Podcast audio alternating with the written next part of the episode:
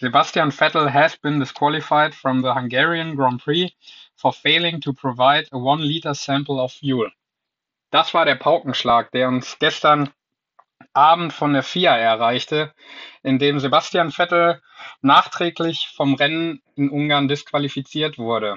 Und Jungs, das war unglaublich, dieses Rennen. Ein vogelwildes Rennen mit Regen, mit Sonne. Und um das aufzuarbeiten, bin ich natürlich nicht alleine.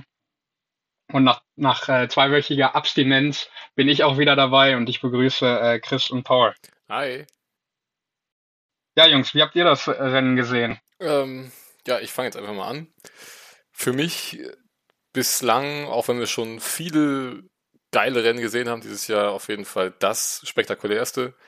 Ähm, vom Startcrash über den alleinstehenden Hamilton in der Startausstellung beim Restart bis hin eben zum ersten Sieg für Alpine. Ähm, ja, war alles dabei. Ich freue mich auf eine wahrscheinlich sehr, sehr volle und sehr, sehr lange Podcast-Folge mit euch. Ja, ich war gestern tatsächlich in der noch, also gar nicht zu Hause, als das Rennen live gelaufen ist. Ich war noch auf Reisen und ich habe extra mein Handy ausgeschaltet gehabt, damit ich ähm, nicht gespoilert werde und dann die Wiederholung abends gucken kann. Ähm, und als ich dann das Handy wieder angemacht habe, nachdem ich die Wiederholung äh, geschaut habe, ist halt Social Media und mein WhatsApp halt explodiert, weil Haufen Meldungen gekommen sind und ähm, ja, also es hat eine große Ekstase überall geherrscht und genauso habe ich mich halt auch nach dem Rennen gefühlt. Ähm, es war wahrscheinlich eines der denkwürdigsten Rennen der letzten fünf Jahre mit. Auf jeden Fall in den Top 3 mit dabei. Und ja, es hat da wirklich alles, wie gesagt, Spannung, neue Helden und äh, Tragödien. Und ja, es war, war ein Tag, an den man sich äh, öfters zurückerinnern wird, denke ich. Ja, dann lass uns doch mal das äh, Rennen von hinten aufarbeiten. Ähm, aber trotzdem beginnen möchte ich mit äh, der Disqualifikation von Sebastian Vettel, denn äh, Sebastian Vettel wäre ja eigentlich äh, auf dem zweiten Platz eingefahren in diesem Rennen und äh, hätte viele Punkte für Aston Martin und in der Fahrerwertung aufgeholt. Doch äh, ja, die haben einfach zu wenig getankt. Und äh, dass, dass am Ende die 1-Liter-Regel äh, Bestand hat, wurde missachtet und äh, dementsprechend regelkonform im Nachhinein disqualifiziert. Und ja, das hat schon lange nicht mehr gegeben, oder? Also das letzte Mal, an das ich mich erinnern konnte, ähm, war tatsächlich letztes Jahr in Monza in der Formel 2. Da hatte, glaube ich, auch Dan Ticktim das Rennen gewonnen, ist dann aber auch ähm, ja, auf der äh, In-Lab dann stehen geblieben und wurde halt disqualifiziert. Also es ist nun mal die Regel. Ich kann mir halt gut vorstellen, dass es von Aston Martin äh, Taktik war, weil sie sich vielleicht dachten, gut, äh, Hamilton steht auf 1, ähm, dann noch Bottas und die beiden Red Bull, wir werden eh im Laufe des Rennens überrundet. Tanken wir mal eine Runde weniger ähm, und haben dann vielleicht den Vorteil gegenüber der direkten Konkurrenz. Warum man es dann aber 70 Runden lang nicht schafft, Benzin zu sparen, so dass es eben noch für die 70. Runde auch noch reicht, ähm, erschließt sich mir nicht, aber definitiv regelkonform, dass äh, Vettel da disqualifiziert wurde. Äh, sehr schade, aber ja, noch nerviger eigentlich finde ich dann wieder die Kommentare in der F1 Community. Äh, Hamilton wird ja hier jetzt wieder der zweite Platz geschenkt. Nee, es sind einfach die Regeln. Ähm, wenn du das Auto nicht voll getankt hast, dann äh, wirst du halt disqualifiziert. Und das war definitiv ein Fehler vom Team, was eben wieder schade ist für Vettel. Ähm, ja, Paul, wie siehst du das? Wobei, ähm, Aston Martin hat Protest eingelegt gegen diese Entscheidung, weil ähm, in dem Auto wohl noch irgendwo 1,4 Liter versteckt sein sollten. Ich hatte von ähm, 1,7 gelesen. Genau, 1,7 ja. insgesamt, aber 0,3 Liter wurden ja schon entnommen, weswegen irgendwo in dem Auto noch 1,4 Liter angeblich sein sollen. Ähm, man hat es bei Aston Martin so erklärt, dass dieses Pumpensystem, was äh, den Sprit quasi von der, von der Benzinkammer in die Treibstoffkammer bringt, wohl irgendwie an der Auslaufrunde ähm, kaputt gegangen ist, auf gut Deutsch. Und deswegen halt das Benzin nicht mehr im Tank, sondern irgendwo im Motor drinne ist. Ähm, man hat bei der FIA darauf reagiert und nimmt dieses Auto jetzt mit in die FIA-Zentrale, wo das in der Sommerpause zerlegt wird, um zu schauen, ob da noch irgendwo die 1,4 Liter Benzin im Auto sind. Und wenn das der Fall sein sollte, dann könnte es auch noch sein, dass Sebastian Vettel den zweiten Platz zurückbekommt. Äh, Im offiziellen Rennergebnis wird er ja auch noch auf dem zweiten Platz geführt, weil man halt nicht hundertprozentig quasi sagen kann, dass da ein Regelverstoß ähm, ja begangen wurde. Aber jedoch, jedoch mit Sternchen unter Vorbehalt, das muss man dazu genau, sagen. Ne? Genau, also es sind noch eine Chance da, dass er den zweiten Platz behält. Allerdings glaube ich, wird es schwierig, weil äh, in den Regeln, wo auch steht, dass diese 1 Liter Probe halt auch aus dem Tank entnommen werden muss. Ähm, und nicht aus dem Motor. Aber gut, wir werden sehen. Ja, aber Leute, wie, wie bitter ist das denn für Aston Martin? Ich meine, wir kommen gleich noch dazu. Lance Stroll konnte gar nicht äh, das Rennen beenden. Ähm, dann der Boxenstopp, der nicht perfekt war bei Sebastian Vettel. Mit einer Sekunde weniger wäre er wahrscheinlich sogar führender gewesen und hätte das Rennen am Ende gewonnen. Ja. Ähm, und, und jetzt kommt dann noch sowas raus bei Aston Martin. Also äh, ja, es erinnert ja fast schon an Vettel und Ferrari-Zeiten irgendwie. Ja, vor allem, weil halt die beiden Hauptkonkurrenten, Alpine und Alpha Tauri, halt auch richtig dick gepunktet haben in Ungarn. Und dass jetzt die 18 Punkte weggenommen werden, äh, tut Aston Martin halt auch in der Konstrukteurs-WM richtig weh. Ja, und sie sind ja auch irgendwie die Einspruchkönige, also oder die Protestkönige. Ich, irgendwie gefühlt nach jedem zweiten Rennen hört man, dass Aston Martin irgendwie Protest ein, einlegt und Ottmar Schaffenauer sich da wieder irgendwas ausdenkt, um, um da noch was rauszuholen, was letztendlich ja meistens im Sande verläuft. Und ähm, ja, ich finde, die sollten sich eher auf die Performance und äh, darauf konzentrieren, dass sie, dass sie besser werden, ist als dass sie ständig protestieren. Ist eigentlich nur eine Frage der Zeit, bis Lawrence Stroll wieder eine Videomitteilung von sich gibt, dass äh, Fake News über sein Team verbreitet werden. Ja. Nee, aber dann, ja. dann kommen wir noch mal zum Rennen und machen es heute ein bisschen anders als sonst. Sonst gehen wir immer Fahrer für Fahrer durch, aber jetzt war einfach mal so viel los beim Start, ähm, dass wir einfach mal die gesamte Startphase von vorne aufrollen. Und los geht es eigentlich schon mit den Wetterbedingungen. Ähm, beim Formel-3-Rennen hat es geschüttet wie aus Eimern, da aber auch dann schon abgetrocknet. Deswegen dachte man eigentlich schon, ja gut, dann wird es jetzt in der Formel 1 jetzt recht trocken. Aber ähm, tatsächlich hat es auch nochmal geregnet über Budapest und äh, so mussten zumindest alle auf Intermediate starten und den schlechtesten Start ähm, noch vor dem Unfall hatte leider wieder Valtteri Bottas. Ja, also Valtteri Bottas ist halt wahrscheinlich der schlechteste Regenfahrer im Feld. Also mittlerweile kann man nichts anderes sagen. Nachdem man Imola dieses Jahr, wo das auch eine unterirdische, Leistung im Regen war, und äh, in Türkei letztes Jahr, wo er sich dreimal gedreht hat und äh, mit dem Mercedes glaub, nicht mal in die Punkte gekommen ist. Ich glaube, hinter die drei kannst du noch eine Null setzen beim letzten Eastern Ja. also das, das, ja, das war Spinala in Höchstform von Bottas auf jeden Fall. Ähm, und ja, jetzt regnet es wieder in Ungarn und er bekommt es wieder nicht hin. Und mittlerweile muss man halt sagen, dass Valtteri Bottas äh, im Regen zumindest Formel 1 untauglich ist wahrscheinlich. Ja, absolut. Und ähm, immerhin war er einsichtig danach. Mhm.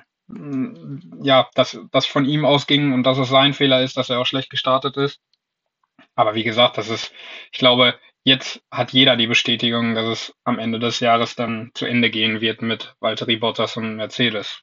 Ja, gut, da waren natürlich wieder auf die ersten Witze unterwegs, dass äh, die Vertragsverhandlungen zwischen Toto Wolf und Valtteri Bottas so aussahen, ähm, säg mir die beiden Red Bull ab und du bist nächstes Jahr doch noch im Team.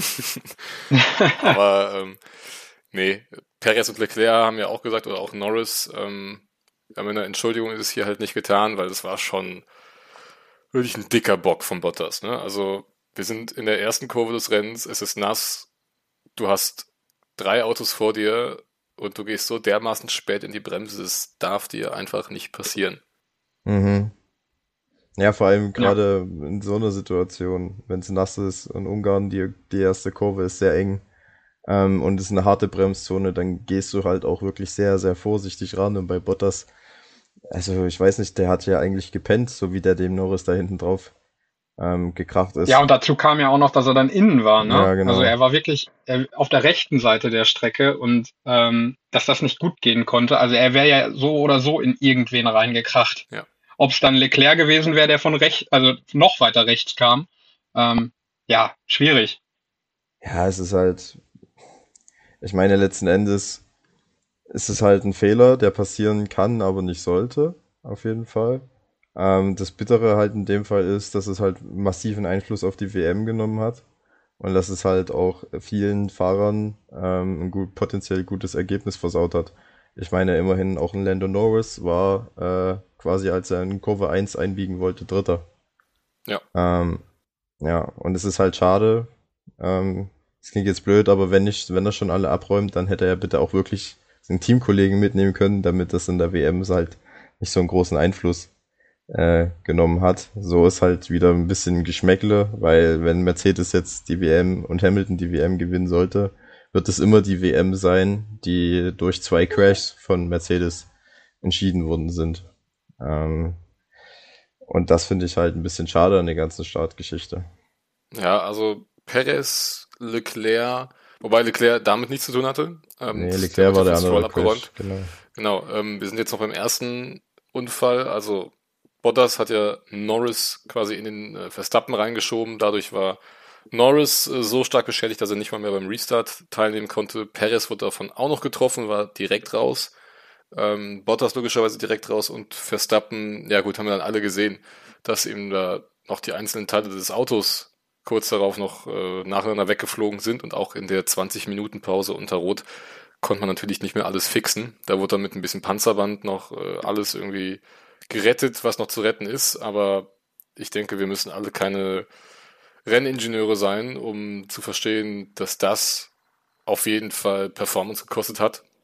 Denn ähm, nur durch fahrerische Leistung kann ich mir nicht vorstellen, dass ein Hamilton von 14 auf 3 noch vorfahren kann und der Verstappen da nicht, äh, also rundenlang nicht am Mick Schumacher vorbeikommt. Ja, Verstappen hat ja auch irgendwie mit stumpfen Waffen gekämpft. Ne? Also er sagt ja selber, oder ich glaube, Red Bull hat während des Rennens sogar noch ein Statement rausgebracht, dass die komplette Aerodynamik äh, im Eimer ist und dass äh, Max Verstappen extrem mit äh, Downforce zu kämpfen hat. Ähm, ja, und äh, wie du gerade schon sagtest, äh, es kann ja nicht sein, dass, dass ein Red Bull so lange hinter einem Haas hinterherhängt und äh, partout nicht dran vorbeikommt, selbst mit DRS und sonst was. Ähm, ja, bitter für Red Bull einfach. Einfach bitter.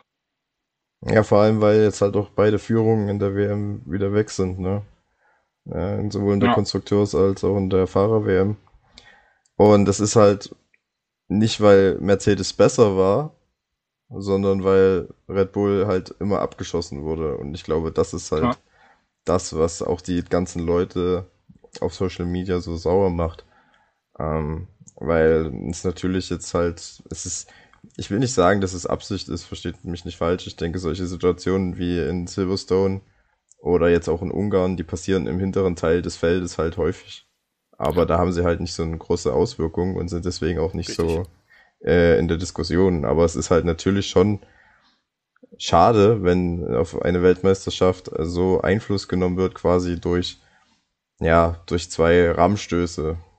Ähm, das ist halt das Bittere. Und ich kann halt auch den, den Frust von Red Bull verstehen, dass man sagt, die, die 10 Sekunden Strafe äh, für Hamilton in Silverstone, die war gerechtfertigt in der Höhe, auf jeden Fall. Was härteres wäre nicht, wär nicht okay gewesen, aber es ist halt so, dass den, durch den Leistungsunterschied der Fahrzeuge ähm, der Mercedes halt eine, eine 10 Sekunden Strafe sehr leicht rausfahren kann. Und auch Bottas, der jetzt eine 5 äh, Platzstrafe in für Spar bekommen hat, der wird sich diese fünf Plätze auch innerhalb von ja, drei, vier Runden wahrscheinlich zurückholen. Es sei denn, ähm, es regnet. Es sei denn, es regnet. genau. Ähm, ja. Deswegen, also ich, da müsste man vielleicht irgendwie einen Weg vielleicht im Reglement finden, dass man halt sagen kann, okay, ähm, es müssen halt auch wirklich Strafen sein, die Strafen sind, die die Fahrer dann halt auch zurückwerfen, weil ansonsten ist halt der der, der Weg, also ist es halt, du kannst halt deinen Gegner abschießen, auf gut Deutsch, ohne dass du halt einen wirklichen Nachteil davon hast. Zumindest ja, vor allem, vorne bei den Top-Teams.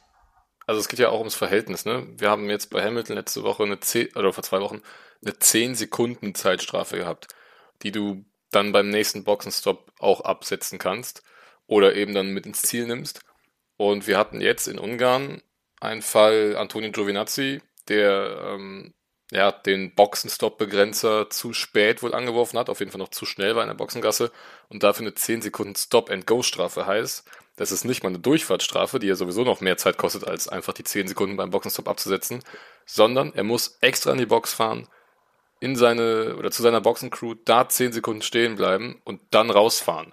Mhm. Ähm, also es kostet ja, ja noch mal deutlich mehr Zeit als alles, was Hamilton gegen Verstappen gemacht hat in Silverstone, weil du zwei, drei Meter zu lange oder halt äh, zu spät den, äh, den Begrenzer in der Boxengasse angeworfen hast. Also ja, so sind halt gerade die Regeln, aber da müssen die Regeln eben mal überdacht werden. Ja, letztendlich kannst du das ja, also wenn, wenn man sagt, es muss die Fahrer da treffen, wo es ihnen schon wehtut und wo sie es am meisten merken, musst du ja fast schon an die, an die WM-Punkte dran. Äh, oder an die Teampunkte dann. Ähm, weil wie willst du das dann noch anders regeln? Weil es ist teilweise ja ein wirkliches Wirrwarr an, an Strafen, die dann kommen. Und äh, wie Chris gerade sagte, dass äh, mit der Stop and Go und äh, einer Durchfahrtsstrafe, dass man das eigentlich fast kaum vergleichen kann. Ähm, ja, das ist, das sehe ich als irgendwo einzige Möglichkeit, den Fahrern dann richtig weh zu tun und zu zeigen, so mit uns nicht und benehmt euch auf der Strecke. Ja, wobei ich sagen muss, also ich finde Silverstone war immer noch ein Rennunfall. Ähm, also wenn wir halt jetzt anfangen, ja, ne, wegen jeder Kollision eine, eine, harte Strafe auszusprechen, dann ist das, glaube ich, auch der falsche Weg. Aber bin ich, ich finde bei dir, halt, aber trotzdem zu sagen, dass Giovinazzi dann eine Stop-and-Go-Penalty bekommt, ja, das fand ich halt, wenn ich das ja. Verhältnis sehe, so dafür fand ich, war Hamilton doch schon noch ein bisschen zu viel Schuld dran irgendwie, um ihm da weniger zu geben. Ich habe auch gesagt, zehn Sekunden für Hamilton hätte ich jederzeit gegeben. Ähm, ja. Klar war es ein Rennunfall, klar war auch Max Verstappen beteiligt, aber nichtsdestotrotz ging die Hauptschuld eben von Hamilton aus. Ähm, ne, aber dann sehe ich halt manchmal diese Punkte nicht, auch dass dann ähm, das Überfahren der weißen Linie beim Boxengassenausgang, äh, da reicht ja auch, wenn du mit einem Reifen drauf, äh, drauf bist, um auch ein Stop-and-Go Strafe zu kriegen. Also manchmal sehe ich einfach den Sinn nicht dahinter, wann gibt es ein Stop and Go, wann gibt es 10 Sekunden, wann gibt es 5 Sekunden. Ähm, wirkt manchmal alles irgendwie so ein bisschen willkürlich ja, ich, manchmal. Ich glaube, alles, was so ein bisschen Sicherheitsregeln sind, halt wie mit, mit dem Pit-Limiter oder der, der weißen Linie, da ist die FEA halt sehr empfindlich. Ähm, was ja auch richtig ist. Was ja auch, was richtig ja auch absolut ist, genau. richtig ist, ne? Ähm, aber ja, ich gebe dir recht, ähm, das ist halt irgendwo ein bisschen unverhältnismäßig, wenn du für, ich sag mal, für den das Abschießen eines Kontrahenten 10 Sekunden bekommst und für äh, eine halbe Sekunde zu spät den Pitlimit drücken, eine, eine Stop and Go, dass da irgendwo eine Unver Unverhältnismäßigkeit herrscht, da gebe ich dir recht. Andererseits müssen wir natürlich auch sagen, ähm, die Leute haben sich ja beschwert, ja, 10 Sekunden Strafe für Hamilton ist es ja nichts.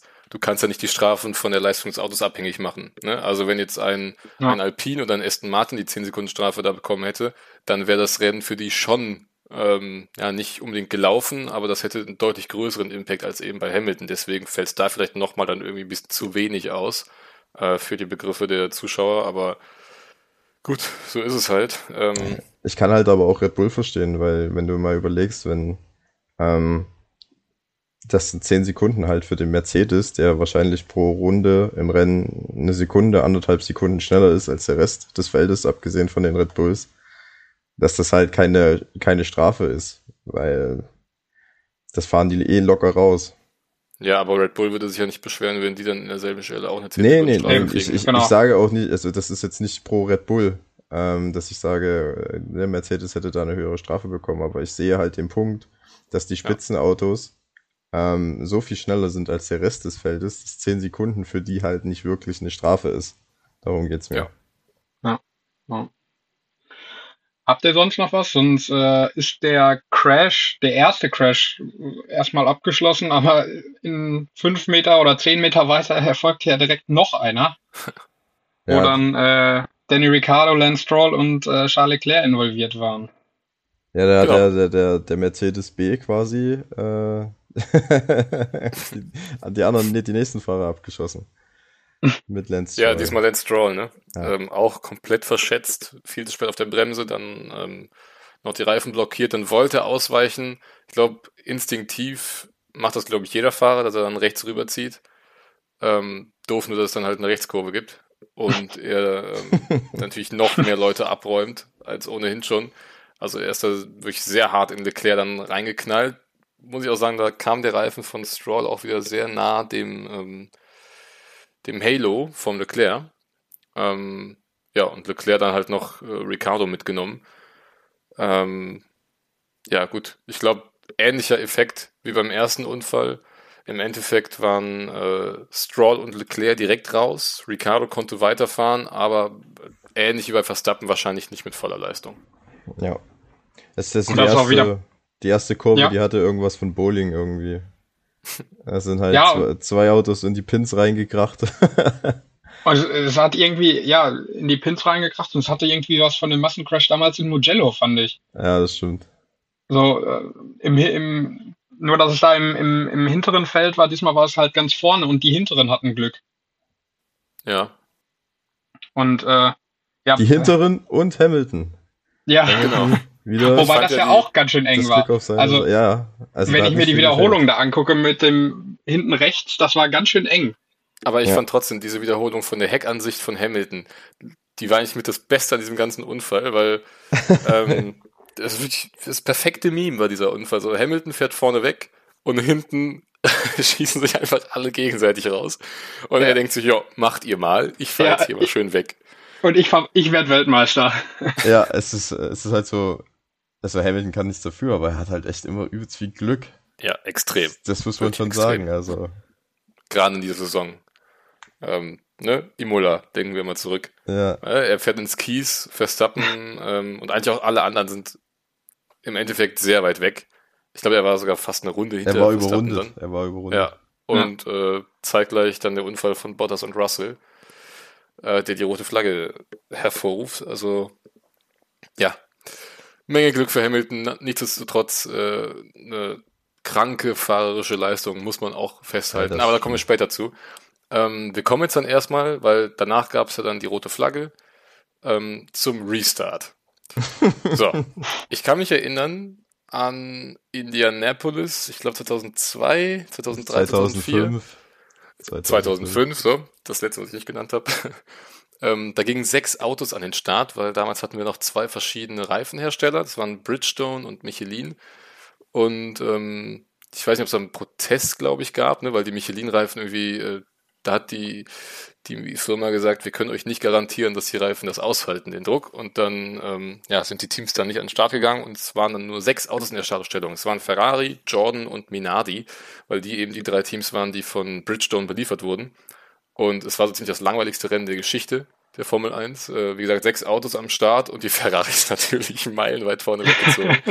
und jetzt wird es aber nochmal getoppt, denn jetzt stand nur Lewis Hamilton in der Startausstellung und es war ein Bild für die Götter. Ja, das wird, ich glaube, es wird ein Meme für die Ewigkeit sein. Ne? Äh, äh, kurz zur Erklärung, warum er alleine dann in der Startaufstellung stand. Denn in dieser Zeit, äh, wo die Unterbrechung war, ist die, ist die Strecke dann so stark abgetrocknet, dass äh, ja alle alle Fahrer hinter Lewis Hamilton direkt in die Box gefahren sind und sich äh, ja Mediums geholt haben, glaube ich, alle, ne? Das weiß ich nicht, auf jeden Fall Trockenreifen. Ja, doch, ich glaube, ja. alle haben sich Mediums geholt.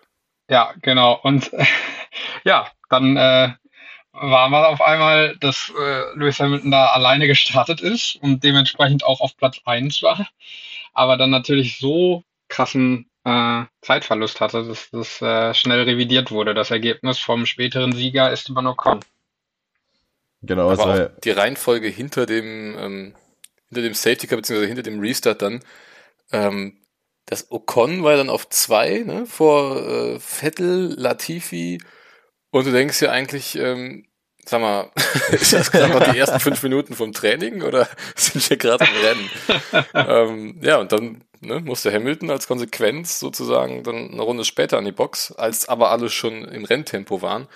Und ähm, ja, jeder weiß ja, wenn du auf Intermediates fährst, während es schon trocken ist und die Konkurrenz fährt auf trockenen Reifen, dann verlierst du halt locker 10, 15 Sekunden pro Runde.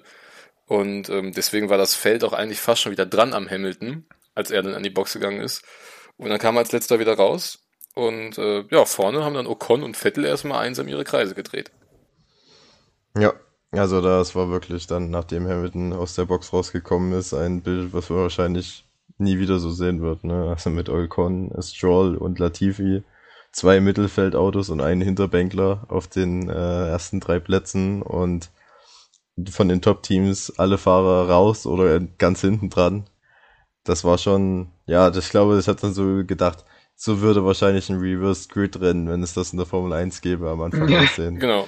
So Ah, ich, was, was ich mich da auch gefragt habe, wie können die bei Mercedes den, den Lewis da einfach weiterfahren lassen, also an den, in die Startaufstellung fahren lassen? Das, das Ja, also müssen es die ist, halt, es ist halt Das- schon sehr riskant, wenn du das als Erster machst, ne? Ja. Ähm, wenn es dann nämlich nicht gut geht und du bist der Einzige, der auf trocken startet und es ist irgendwo doch noch ein bisschen zu nass, ähm, dann stehst du halt da und rutsch, rutsch vielleicht raus und dann ist das Rennen halt auch weg. Ähm, die anderen hatten halt im Grunde allesamt nichts zu verlieren. Aber spätestens bei dem Funkspruch von Russell, wo er sagt, ähm, jeder wird jetzt an die Box gehen und sich Trockenreifen holen. Und es machen halt auch dann auch alle. Also da muss man Mercedes schon in die Pflicht nehmen. Im Endeffekt hat das den Sieg gekostet für Hamilton, da bin ich mir ziemlich sicher. Ja, Ja, definitiv. Definitiv, ja. Ja, also Toto Wolf hat das dann nach dem Rennen noch erklärt. Er hat halt gesagt, ähm, dass sie halt das Problem auch hatten, ähm, dass sie die Ersten in der Boxengasse sind. Das heißt, wenn Hamilton halt als erstes reingekommen wäre nach der Ja. Safety-Car-Phase, Ja. hätte er halt erstmal eh alle vorbeilassen müssen, wahrscheinlich, bevor er wieder hätte rausfahren können. Wobei, wobei, da bin ich mir nicht sicher. Denn ähm, es ist ja so, auf dem Weg in die Startaufstellung gibt es keinen Safety Car. Heißt, Hamilton gibt alleine das Tempo vor. Wenn Mhm. er zu Beginn des dritten Sektors das Tempo anzieht ne, und sich vielleicht eine zwei, drei Sekunden Vorsprung noch gegen O'Connor wirklich rausfahren könnte, ähm, Ja, aber es war ja kein, es war ja kein Safety-Car-Start, es war ja ein richtiger Restart. Genau, aber auf dem Weg zur Startaufstellung darf der Führende ja das Tempo vorgeben. Ja. Und wenn Ocon da nicht sofort mitgezogen wäre und Hamilton hätte seine zwei, drei Sekunden Puffer gehabt zu Ocon, dann hätte er ja immer noch vor Ocon wieder rauskommen können in der Boxengasse und wäre dann eben seinerseits aus der Boxengasse gestartet. Ja, weiß ich nicht. Ich glaube halt, du, ich weiß nicht, haben die nicht ein Delta, was die einhalten müssen hinter dem Safety-Car auch?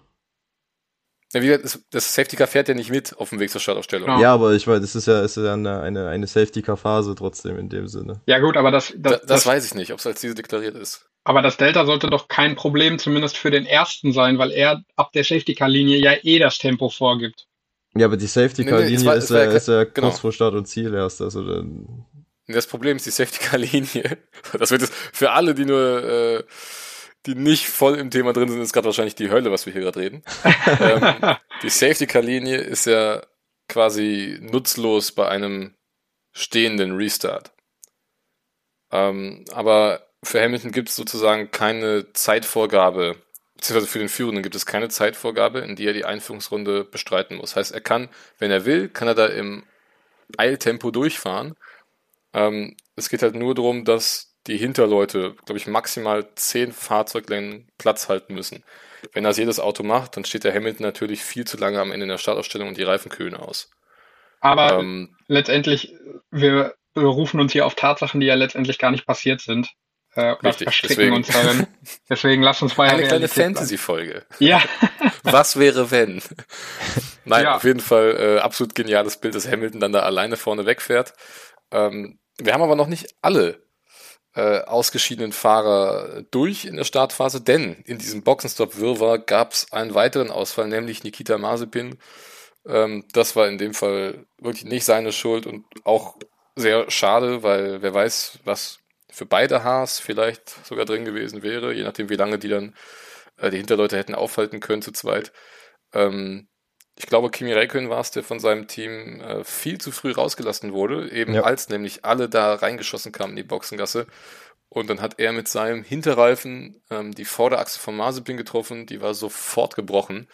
Und äh, dann war Mazepin draußen. Und ich fand es ganz schön, dass die Regie dann auch die, die Kamera vom Kommandostand von Haas eingeblendet hat, wie Günther Steiner dann natürlich sofort außer sich war das war und wirklich äh, episch. wild gestikuliert hat gegen äh, Alfa Romeo, aber das, ja, ich glaube, es gab eine Durchfahrtsstrafe dann für Kimi Räikkönen, ne? hm. ja. Ich Aber glaube, davon nur 10 kann- Sekunden. Ja, oder nur 10 Sekunden, aber davon kann sich natürlich Haas jetzt auch nichts mehr kaufen. Ja. Der Kimi hat sogar einen Punkt geholt, ne, durch die, durch die Genau. Disqualifikation von Vettel jetzt. Also, wer weiß, wenn, äh, da hätte auch der Haas sein können an der, an der Position 11, wo dann Ja. Kimi ins Ziel gekommen ist. Und dann hätte es vielleicht sogar einen Punkt für Haas geben können. Man weiß es nicht, aber die Chance wurde ihnen auf jeden Fall durch das Manöver von Alpha äh, genommen. Und das Interessante ist ja jetzt, dass äh, dadurch, dass Kimi dann noch einen Punkt geholt hat, ähm, kann das jetzt auch wieder für die Williams äh, interessant sein. Denn die haben ja ganz schön aufgeschlossen, aber da kommen wir gleich noch zu. Ähm, was ich noch zu Giovinazzi sagen wollte, dem Teamkollegen von Kimi, der hat ja vor dem eigentlichen Start, ist er ja sogar noch in die Boxengasse gefahren, um sich Trockenreifen zu holen, glaube ich, ne? Ja. Also das war ja auch Aber sehr das war kurios. noch zu früh. Das war Ja. noch zu früh. Genau, genau, das war ja auch noch so sehr kurios, was wir eben Mhm. beim Start noch komplett äh, außer Acht gelassen haben. Richtig, Ähm, richtig. Das hat, also ich habe es persönlich noch nie so bewusst mitbekommen, dass ein äh, ja ein Fahrer bewusst auf seinen Startplatz verzichtet und in die Box fährt, um sich neue Reifen zu holen und dann im äh, Feld hinterher fährt. Doch, Ja, das doch, gab's letztes Jahr in die Ungarn beiden Haas. schon. Genau, Genau. die beiden Haas. Grosjean und Magnussen. Ja, Was ich allerdings Ja. überhaupt nicht verstanden habe. Ähm, Haas hat dafür letztes Jahr bei beiden Fahrern Zeitstrafen bekommen. Sowohl für Magnussen als auch für Grosjean. Ja, das hatte Ähm, etwas damit zu tun, weil das in der Einführungsrunde keine Taktik beredet werden darf. Und ähm, der Ingenieur war quasi derjenige, der gesagt hat, kommt rein, wir ziehen ähm, Trockenreifen auf. Und bei Ähm, Giovinazzi war es nicht so? Und bei Giovinazzi war es wahrscheinlich nicht so. Der wird wahrscheinlich von selber an die Box gekommen sein. Hm. Das war, deswegen wurden damals die beiden Haas bestraft. Ja, aber, also, Freunde, ne?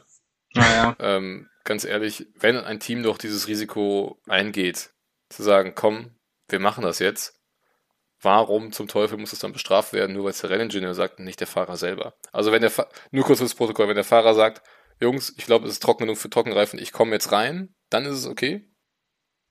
Ich weiß nicht, äh, wie das ist. Also ich weiß nur, dass halt, das, dass halt keine, keine Rennstrategie quasi während der Einführungsrunde ausgearbeitet werden darf. Ich weiß jetzt nicht, ob das jetzt heißt, ob jetzt das auch, wenn der, wenn der Fahrer sagt, ich komme jetzt rein für Trockenreifen, ob das dann schon darunter zählt und dann man bestraft wird und ob Giovinazzi oder ob Giovinazzi halt einfach ohne was zu sagen an die Box gekommen ist. Ähm, es war ja dann in dem, bei dem Restart, wo Hamilton dann alleine da stand, war es ja tatsächlich Mhm. so, dass George Russells äh, Funkspruch an die Box eingeblendet wurde, wo er sagte, dass er denkt, dass die komplette Startaufstellung in, der, in die Box gehen wird, um sich Trockenreifen zu holen.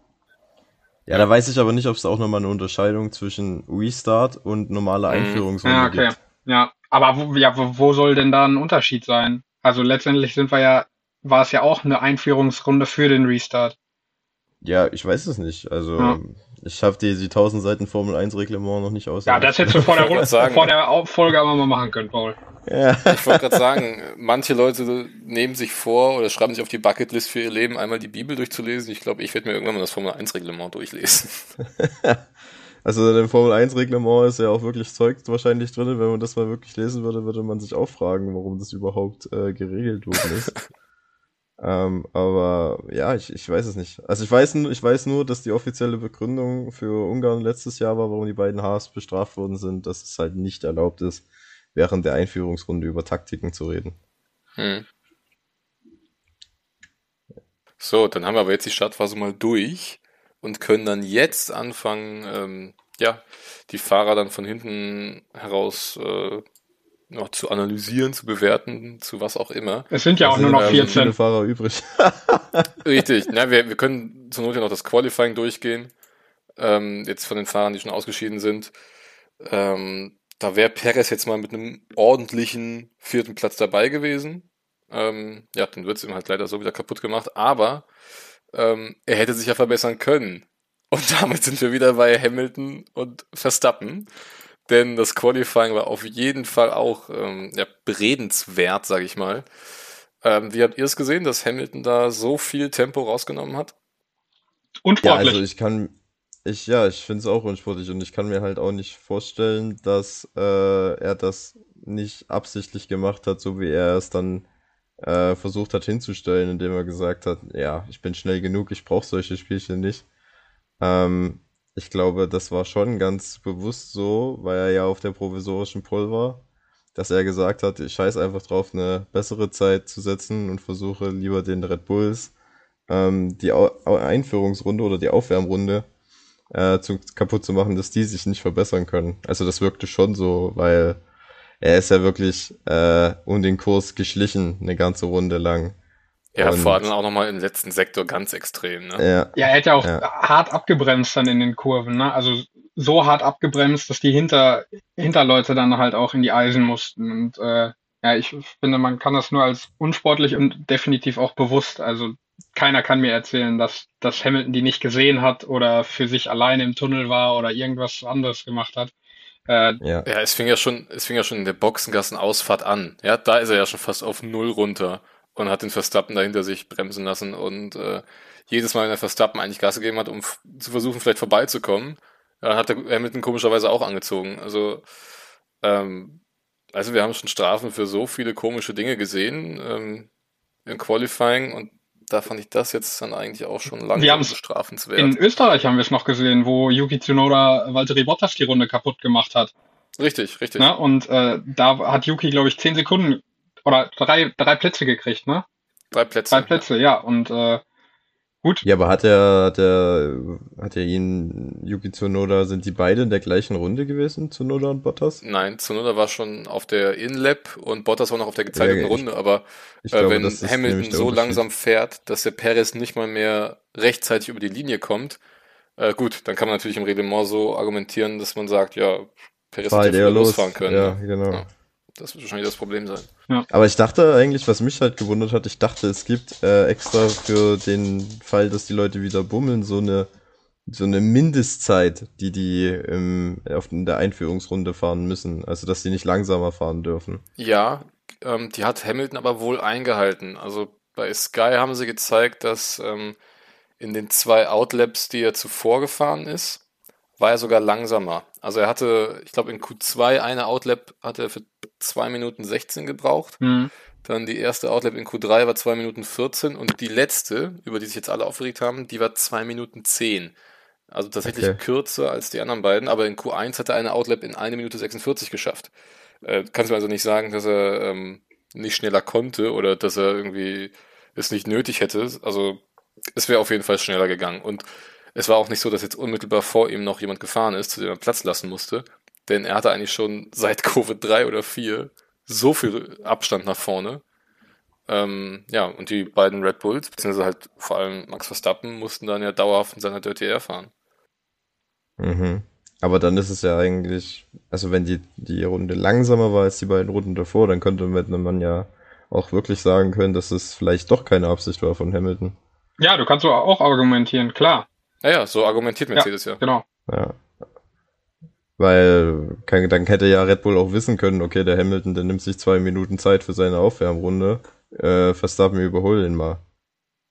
Das, ja, ja, das Problem war ja, dass wenn Verstappen ihn überholen wollte, dass Hamilton dann komischerweise angezogen hat. Eben.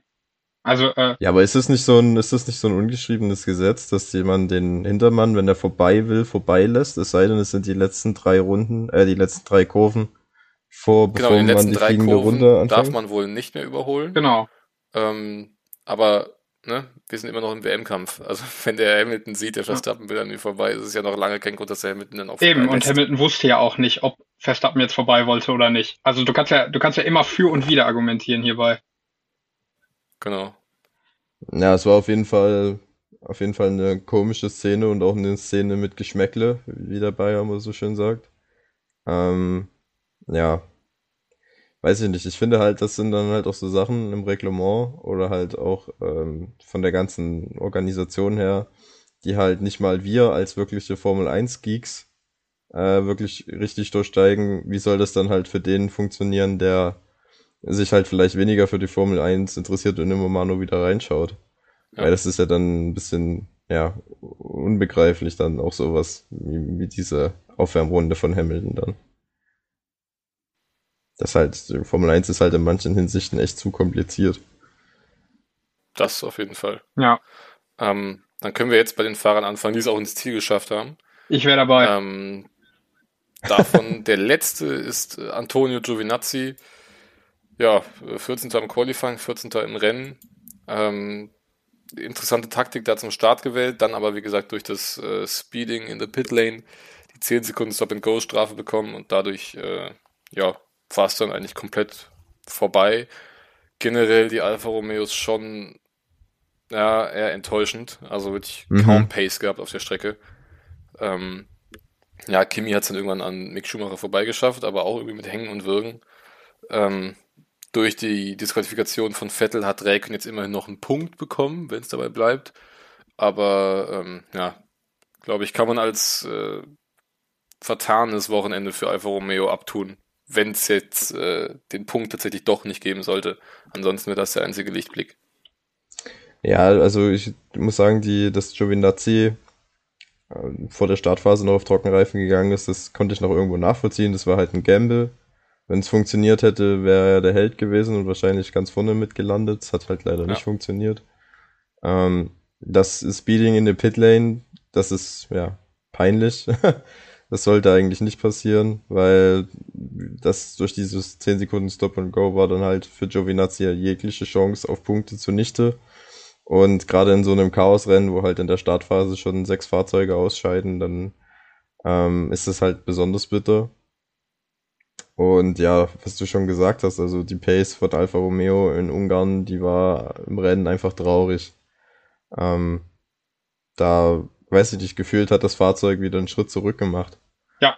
In den letzten da, Rennen. Dass ich, dass ich ja, ähnlich vor allem auch, ja. Paul, ähm, dass, dass Alpha irgendwie so einen Rückschritt äh, gemacht hat und irgendwie so ein bisschen, ja, seit Frankreich schon so ein bisschen die Pace fehlt, ne? Ähm, irgendwie, dass es nicht ganz so, ganz so läuft und äh, gerade mit, hin, mit Blick auf die Konkurrenten jetzt auch äh, an Boden verloren hat.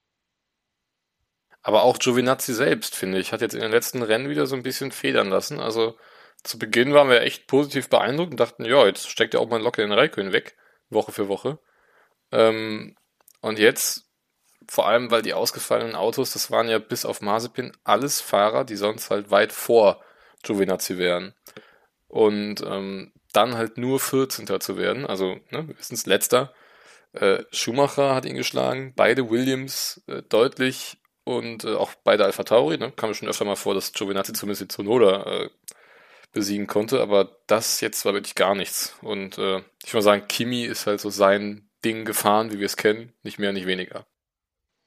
Ja, war ne, von Kimi eine okaye Leistung. Also ich denke nicht, dass das sein, sein bester Tag im Steuer war, aber er hat halt zumindest keine Fehler gemacht und erbt jetzt halt noch den Punkt. Ja, und er hat ähm, Ricardo hinter sich gehalten. Ne? Gut, der hatte auch Probleme. Ja. Aber was ich noch ganz interessant war, war, als ähm, Hamilton und Alonso dann gekämpft haben, ähm, war Kimi eben schon überrundet von den beiden, aber direkt hinten dran. Und er hatte neue Softreifen geholt, der Kimi Räikkönen, und damit konnte, konnte er tatsächlich sehr gut mithalten mit äh, Hamilton Alonso.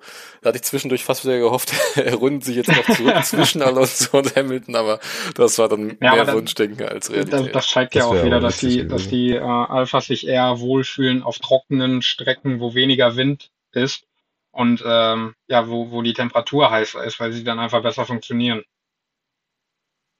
Ja. Und ja. Äh, ja, ich glaube, dann, damit können wir auch Alfa Romeo abschließen ähm, und zu Haas gehen.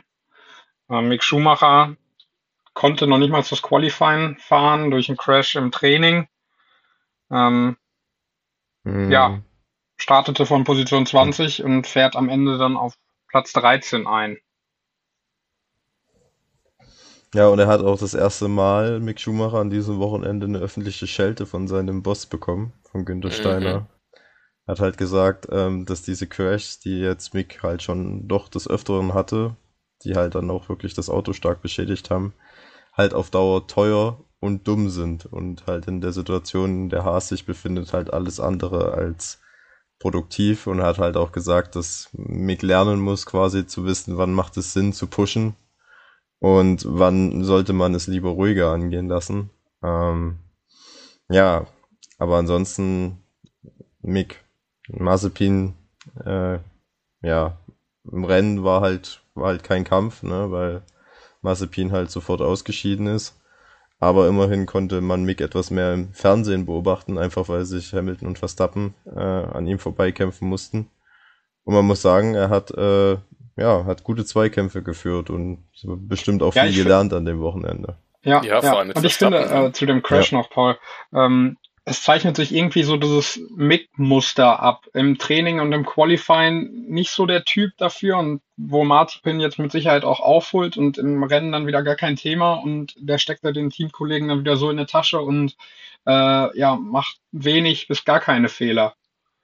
Und Ja, ich, ich glaube, dass bei Mick wirklich die, die Pace über eine Distanz gesehen deutlich besser ist als Ja, die Pace auf absolut. eine Runde. Und das, das, Das hatten wir, glaube ich, auch am genau, ja, Saisonbeginn. so das wollte ich gerade sagen, ne? dass wir, dass wir das Ja. irgendwie ein bisschen so vorausgesagt haben, gerade weil in den vergangenen Jahren äh, in der Formel 2, dass man ja auch gesehen hat, dass Mick einfach ein absoluter Race-Typ ist.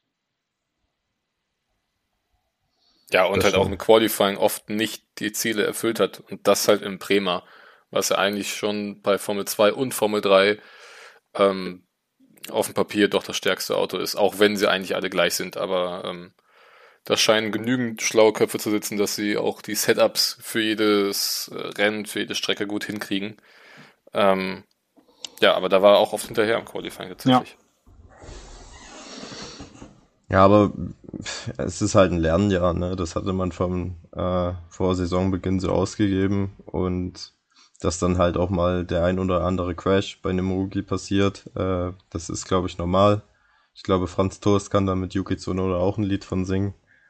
Ähm, ja, aber es ist halt auch mal ein bisschen bändesprechend. äh, dass bisher haben wir immer nur Mazepin kritisiert oder wurde von den Medien kritisiert und jetzt haben wir mit Günter Steiner halt auch wirklich das mal der Teamboss, den Mick Schumacher, ähm, Ja. kritisiert, der ja so ein bisschen als schon, ja, als reifer Fahrer angesehen wurde und der dann halt deutlich sagt, ja, so reif und so weit, wie ihr denkt, ist der Wo Mick er aber nicht. auch- Also, Absolut zu Recht sagt- kritisiert wird. Das muss man dazu sagen. Also die ist nicht unbegründet, Ja, die ja, Kritik, das- die Günther Steiner da wählt.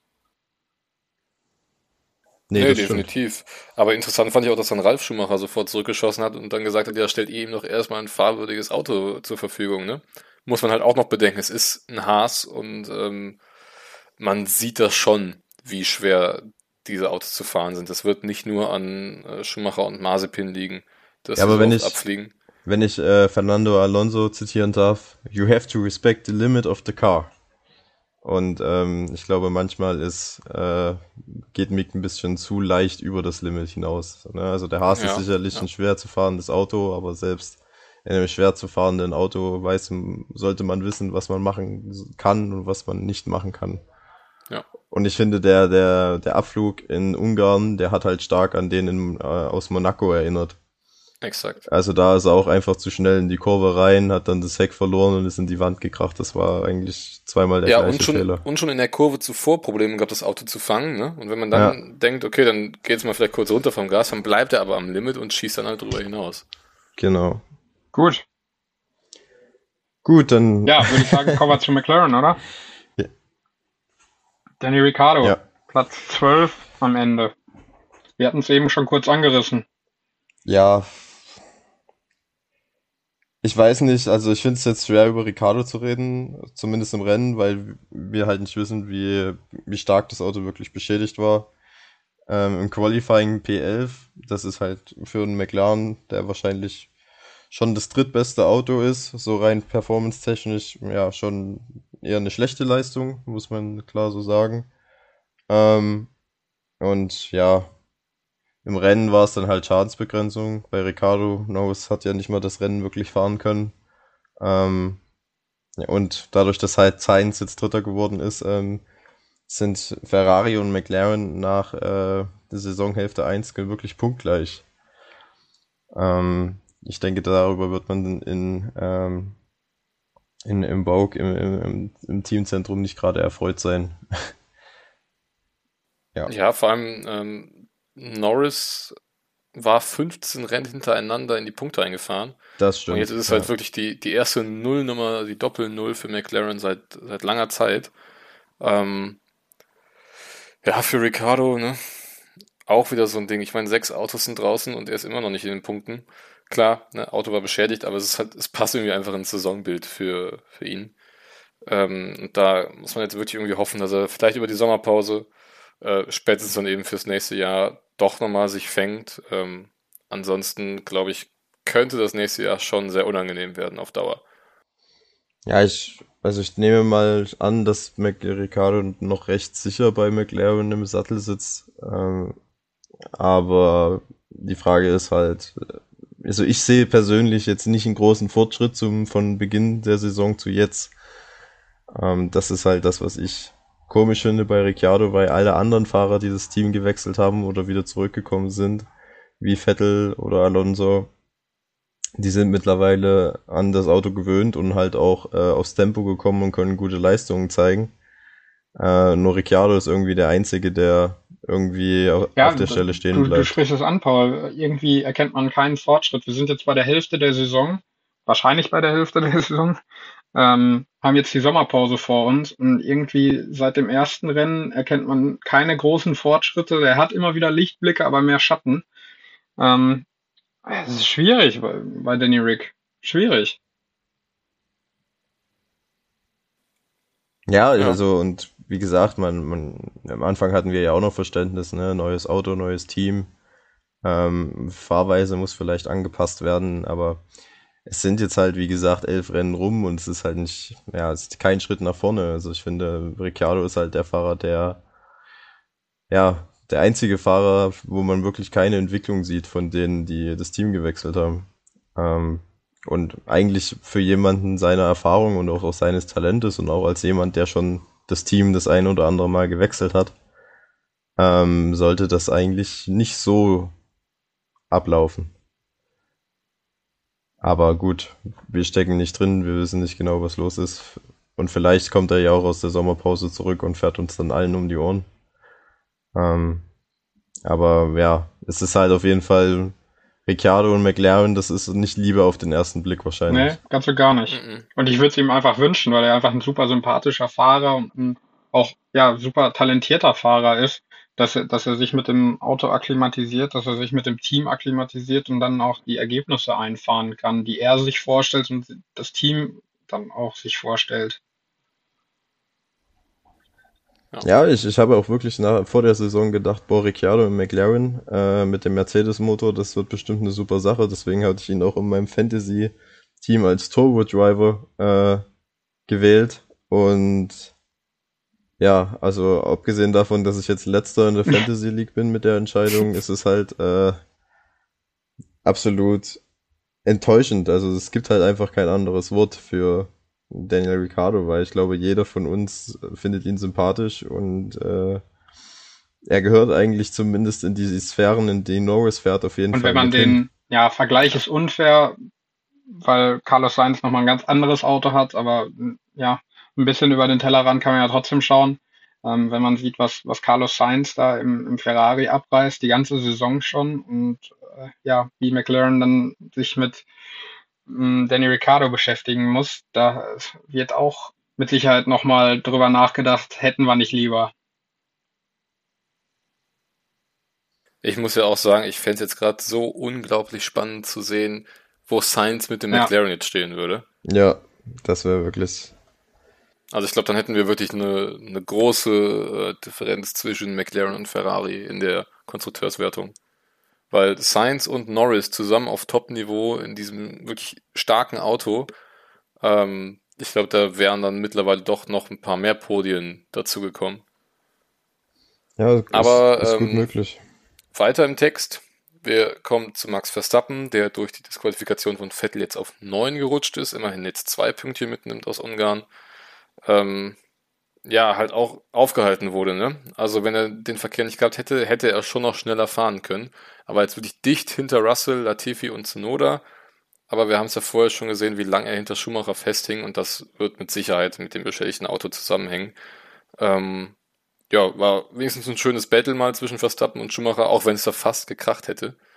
Ähm, aber letztendlich, ja, das zweite, die zweite Enttäuschung jetzt hintereinander für Verstappen, wo er wieder nichts für konnte.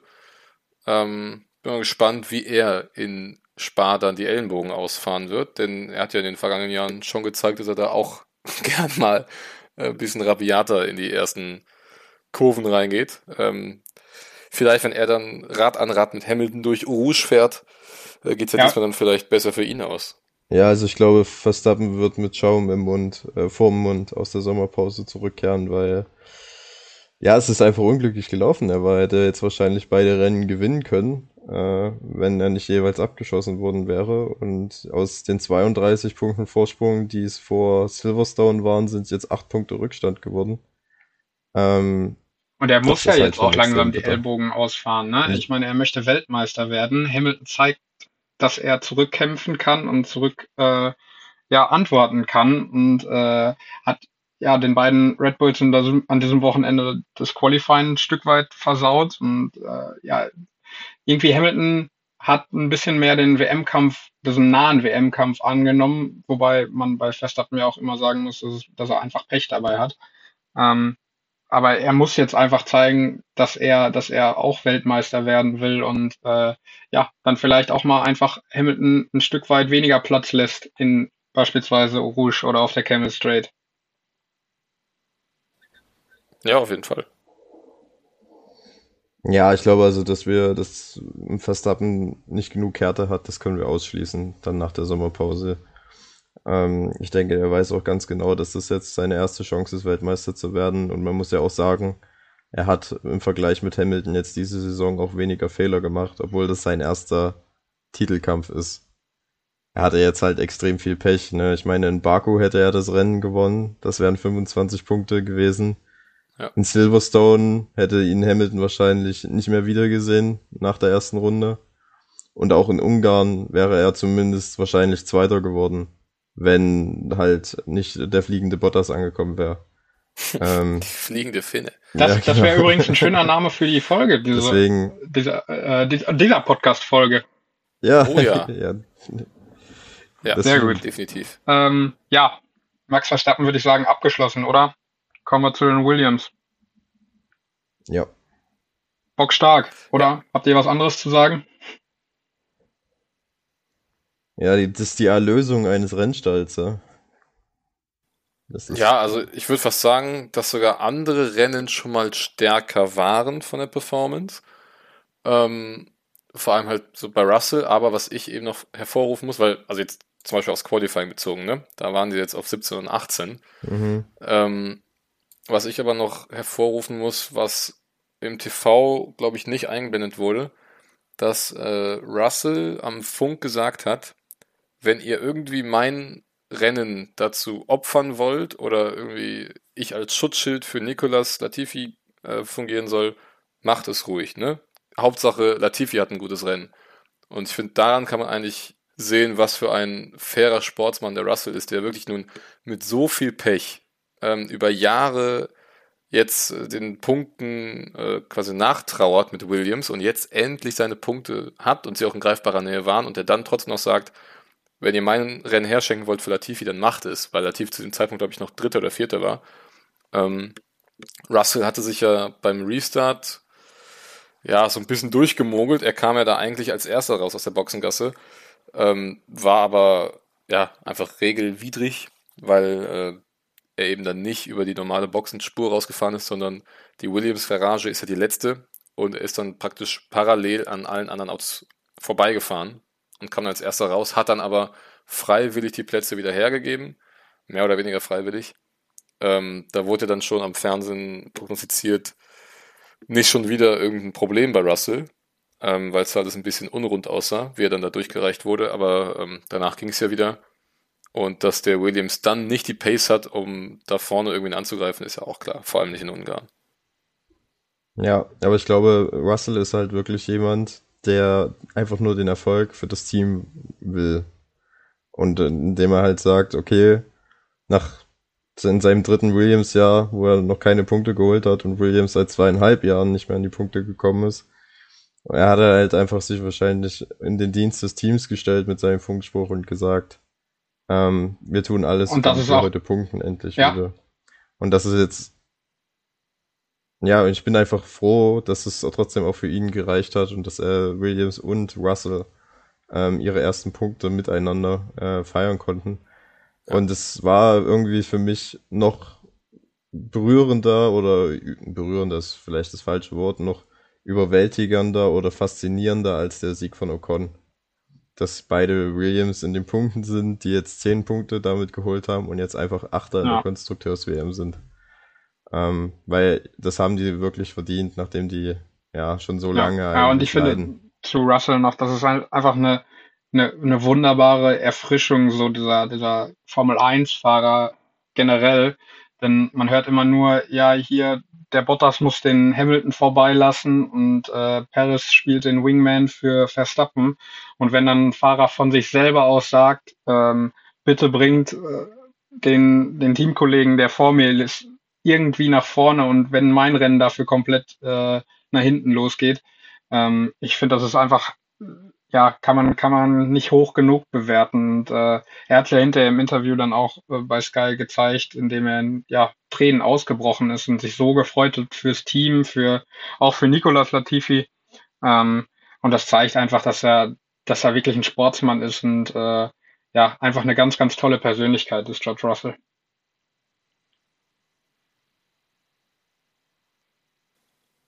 Aber auch von der Tiefe ja ähm, trotzdem noch gut gekämpft. Ne? Gut, im Boxenstopp-Fenster hat er dann halt die Zeit verloren gegen die beiden Alpha Tauris zum Beispiel.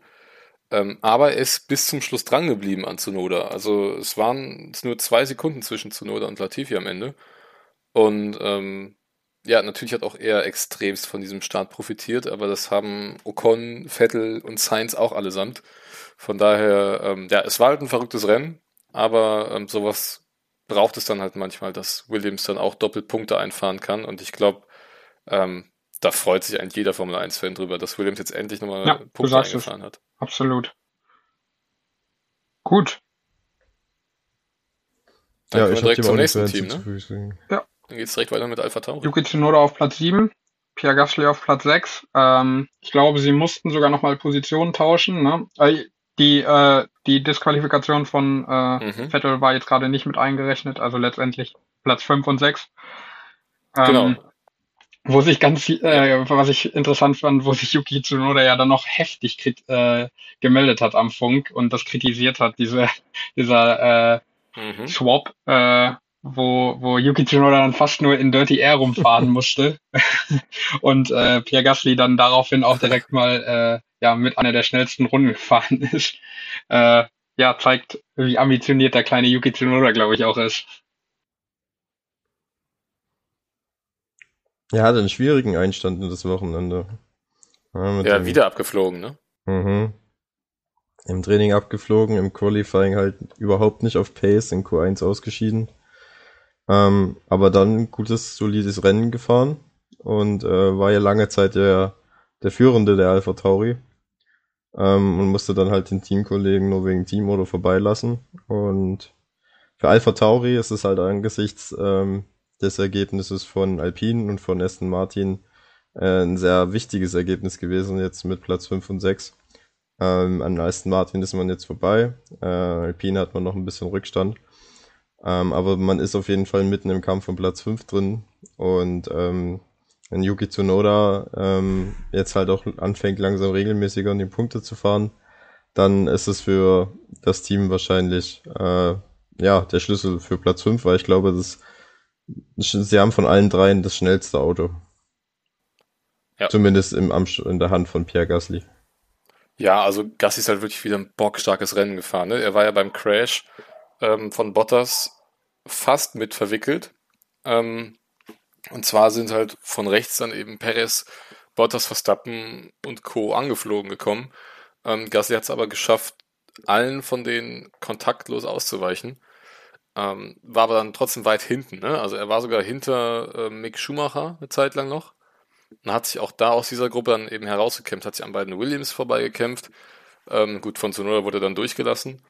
Ähm, aber trotzdem dann ja auch nochmal die schnellste Rennrunde gefahren, deswegen äh, nochmal ein Pünktchen mehr geholt. Und ähm, für Alpha Tauri war es wirklich ein starkes Rennwochenende. Jetzt nach der Qualifikation von Vettel sind wir dann jetzt bei, ähm, bei, wo sind wir, 19 Punkten? Ja. Ja, ich glaube 19 ja. Punkte, ne? Gasly müsste ja dann jetzt äh, ja, 11 ja, haben ja, und Tsunoda 8. Ja, genau. ist ein super Ergebnis für Alpha Tauri. Aber ein Team hat noch mehr Punkte geholt als Alpha Tauri, nämlich Alpine, mhm. derer ähm, 37 nach Vettels Disqualifikation. Wahnsinn. Und der Mann des Tages äh, war nicht der Sieger Ocon, sondern ähm, Fernando Alonso und das auch zu Recht, weil wie er dagegen Hamilton gefightet hat, ähm, das war schon außergewöhnlich und das war wahrscheinlich auch der Grund, warum äh, Hamilton Ocon und Vettel nicht mehr einholen konnte. Also hat eigentlich wieder ja, mal der Routinier Alonso den Sieg für Alpine gesichert. Ähm, und ja, also dieser Zweikampf mit Hamilton, der Ja, und der hat irgendwie allen Kritikern oder? gezeigt, dass er es noch kann, ne? Also wir haben ja auch nicht an Kritik äh, an ihm Ja. gespart und äh, ich glaube genau aus diesem Grund ist er in der Formel 1 und er hat bewiesen, er kann es noch. Und nach sowas gehört er auch in die Formel 1 und äh, das war ja, das hat ja Potenzial zum, zum, zum Kampf des Jahres. Ich meine, Alonso hat ja mit Russell in Österreich schon so einen so einen Kampf, äh, was ja total fair und äh, äh, am Ende gut ausgegangen ist. Und je- jetzt mit Hamilton wieder und ja, Wahnsinn. Ja, vor allem, also du hast gerade gesagt, fair vor allem, ne? Alonso zeigt es immer wieder, der hat wirklich enge Kämpfe ähm, in höchster Geschwindigkeit, aber es läuft alles fair ab. Also es ist klar, hat er den Hamilton auch mal dann in Kurve 2 zu einem sehr, sehr starken Bremsmanöver gezwungen und ihn da so ein bisschen äh, ja, von der Ideallinie zumindest mal runtergeschoben. Aber es war jetzt irgendwie nichts, wo du sagen würdest, oh, nee, da muss jetzt aber eine Strafe her. Also Alonso schafft es wirklich, ähm, dass beide Fahrer dann eng miteinander fighten können und aber trotzdem noch jeder auf der Strecke bleibt zumindest. Äh, es gibt ja das schöne Zitat von ihm, all the time you have to leave the space. Mhm. Ähm, einmal wurde es natürlich ein bisschen eng mit Hamilton, äh, da den Berg hoch Richtung Kurve 4. Ähm, aber nichts, was ich jetzt ultra äh, daneben fand. Gut, Hamilton hat es ein bisschen anders gesehen, aber ähm, kommen wir gleich noch drauf. äh, zu Hamilton ist ja viel zu besprechen. Äh, nee, aber Alonso auch völlig zu Recht Fahrer des Tages. Ähm, ich muss sagen, ich habe meine Stimme da ein bisschen zu früh abgegeben für Ocon. Äh, hätte ich da noch fünf, sechs Runden gewartet, hätte ich meine Stimme auch für Alonso äh, ja, abgegeben. Aber nichtsdestotrotz äh, super Rennen. Auch am Ende ja nochmal den Sainz angegriffen. Da hat es dann vielleicht auch schon ein bisschen an Reifen gefehlt, um da nochmal final anzugreifen. Ähm, aber super Rennen von ihm auf jeden Fall. Und überleg doch mal, wenn Alpine dieses Jahr ja kaum Updates oder Entwicklungen in das Auto steckt, weil sie sich alles für nächstes Jahr aufsparen wollen und Alonso jetzt wieder voll drin ist und stell dir mal vor, dem liegen jetzt die neuen Autos, das neue Reglement nächstes Jahr und der fährt dann plötzlich wieder um Siege. Ja, schöne, Vorspel vor schöne Vorstellung. Möglich. So schön, Ja. dass ihr erstmal zwei Sekunden schweigen müsst. Naja, Alpine hat ja auch das beste Auto aller Zeiten angekündigt. Äh, also wenn das Ding nächstes Jahr nicht zwei Sekunden schneller als der Rest der Welt ist, bin ich enttäuscht. Ja, und ich glaube, ähm, man hat bei diesem Rennen auch sehr gut gesehen, wie gut die Chemie auch im Team ist, tatsächlich. Also ich hatte das gar nicht so auf dem Schirm, dass sie sich so gut verstehen, aber so äh, im, im Siegerinterview Ja, äh, bei äh, mit Esteban Ocon, das war ja wirklich, ich glaube, im zweiten Satz, wo er gesagt hat, diesen Sieg habe ich auch Fernando zu verdanken und wie die, die Szenen, als sie aus dem Auto gestiegen sind, haben zusammen gefeiert, umarmt und äh, rumgehüpft wie so zwei Flummis. Ähm, das ist, Ja, und ja auch schon Stimmt, bevor sie ja. ausgestiegen sind, ne? Sind ja die, die, die Rückfahrrunde sind ja auch äh, nicht Hand in Hand, aber so Rad an Rad ja, zurückgefahren. Ja, das war einfach eine Teamleistung, das definitiv, muss man so sagen. definitiv. Ähm, Nicht ganz so eine Teamleistung war dann bei Carlos Sainz, ne? Das war dann auf Ja. sich alleine gestellt, aber Da auch er, klar. Auch er hat profitiert äh, von dem Startchaos, ist er, glaube ich, dann schon von 15 auf äh, 6 vorgerollt oder sogar noch weiter. Ähm, ja, aber hat es dann auch super gemacht, ne? Gut, er hat dann profitiert, dass Alonso den Hamilton so lang zurückgehalten hat. Ähm, vielleicht wäre er sonst auch noch von Alonso geschluckt worden irgendwann. Aber jetzt durch die ähm, Disqualifikation von Vettel ist es P3, es ist ein Podium für Sainz. Und äh, ja, endlich doch mal ordentlich Punkte auch für ihn. Ne? Nachdem er im Qualifying, ähm, klar, es war sein Fehler, aber war schon sehr unglücklich, dass Ja, er da ähm, den Wagen in die Wand gesetzt hat. Ja, Genau, und er das wollte jetzt ich gerade sagen. WM an Leclerc vorbei, ne? er hat Das den Teamkollegen geschluckt in der, in, der, in der Fahrerwertung und äh, das bringt vielleicht auch bei Ferrari äh, vielleicht die Rangfolge irgendwo ein bisschen ins, ins Wanken, dass, dass Leclerc nicht unbedingt der Nummer 1 Fahrer sein muss, sondern man mit Carlos Sainz mindestens einen gleichwertigen Konkurrenten hat. Da würde ich jetzt mal gerne in den Kopf von Leclerc reingucken. Wie ihm das jetzt gerade so schmeckt. Nicht gut, Also, glaube ich. also klar, er kommt natürlich nicht dafür, dass er ausgeschieden ist und wenn das nicht gewesen wäre, dann wäre er vermutlich immer noch vor Sainz, aber ähm, ja, es ist jetzt so das erste Mal seit äh, längerer Zeit, wenn nicht sogar überhaupt bei Ferrari, dass ähm, er wirklich zu kämpfen hat jetzt mit seinem Teamkollegen, ne? Ja, also seit der Fall in der Formel 1 ist, hat er, es ist das erste Mal, dass der Teamkollege in der Hälfte der Saison mehr Punkte auf dem Konto hat als er. Und das ist ja auch so ein Statement, ne? Ich meine, wir haben es eben bei Danny Ricciardo und Carlos Sainz gesagt. Äh, Carlos Sainz ist halt neu in dem Auto. Der fährt erst seit einem halben Jahr da drin. Na, und äh, ich, Eben. weiß ich nicht, wenn, wenn wir jetzt auf nächstes Jahr blicken, kann das ja auch eine sehr große Erfolgsgeschichte werden.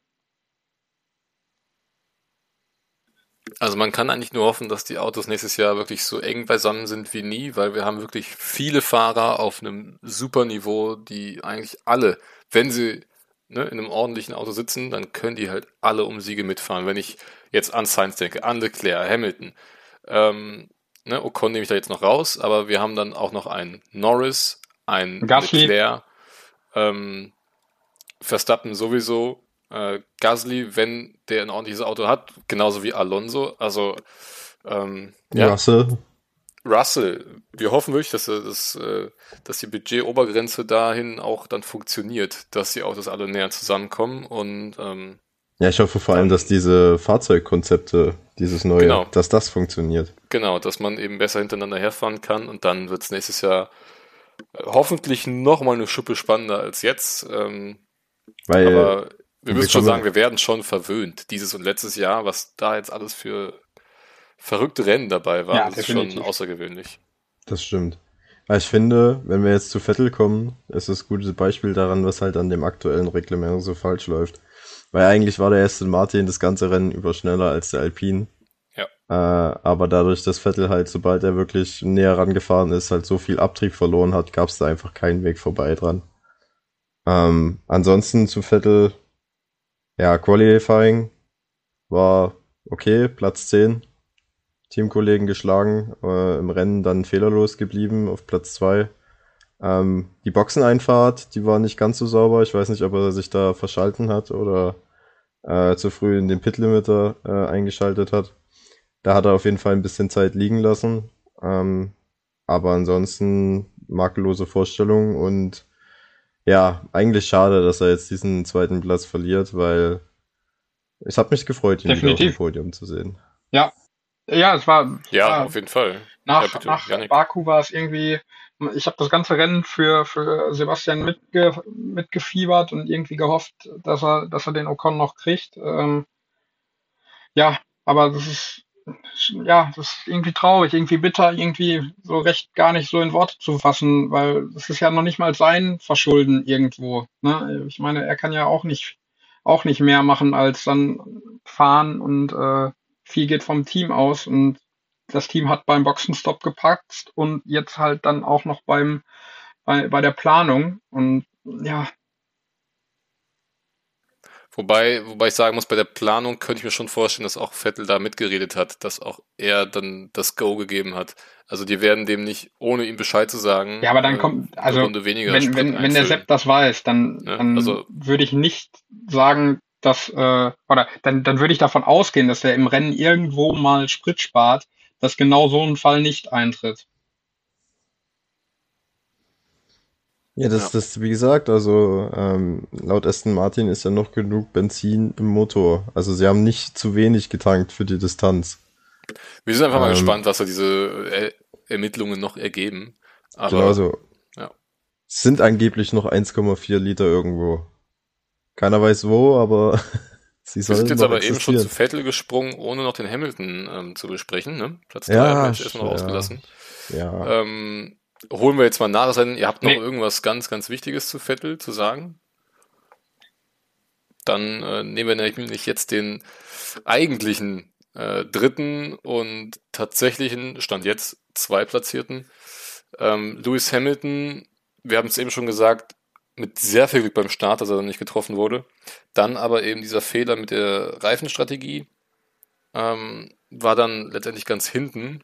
Aber wie er dann durch das Feld durchgejagt ist, das hatte schon ähm, ja, Weltmeister. Ja, definitiv. Also er hat es gezeigt. Er hat es gezeigt, dass er Weltmeister ja, werden also... will. Er hat gezeigt, dass er Weltmeister werden kann. Ähm, er nach diesem Fauxpas am Anfang mit dem Start kann, hat er alles aufgeholt, was aufzuholen ging. Und äh, wäre das Rennen zwei Runden weitergegangen, hätte er das Ding gewonnen.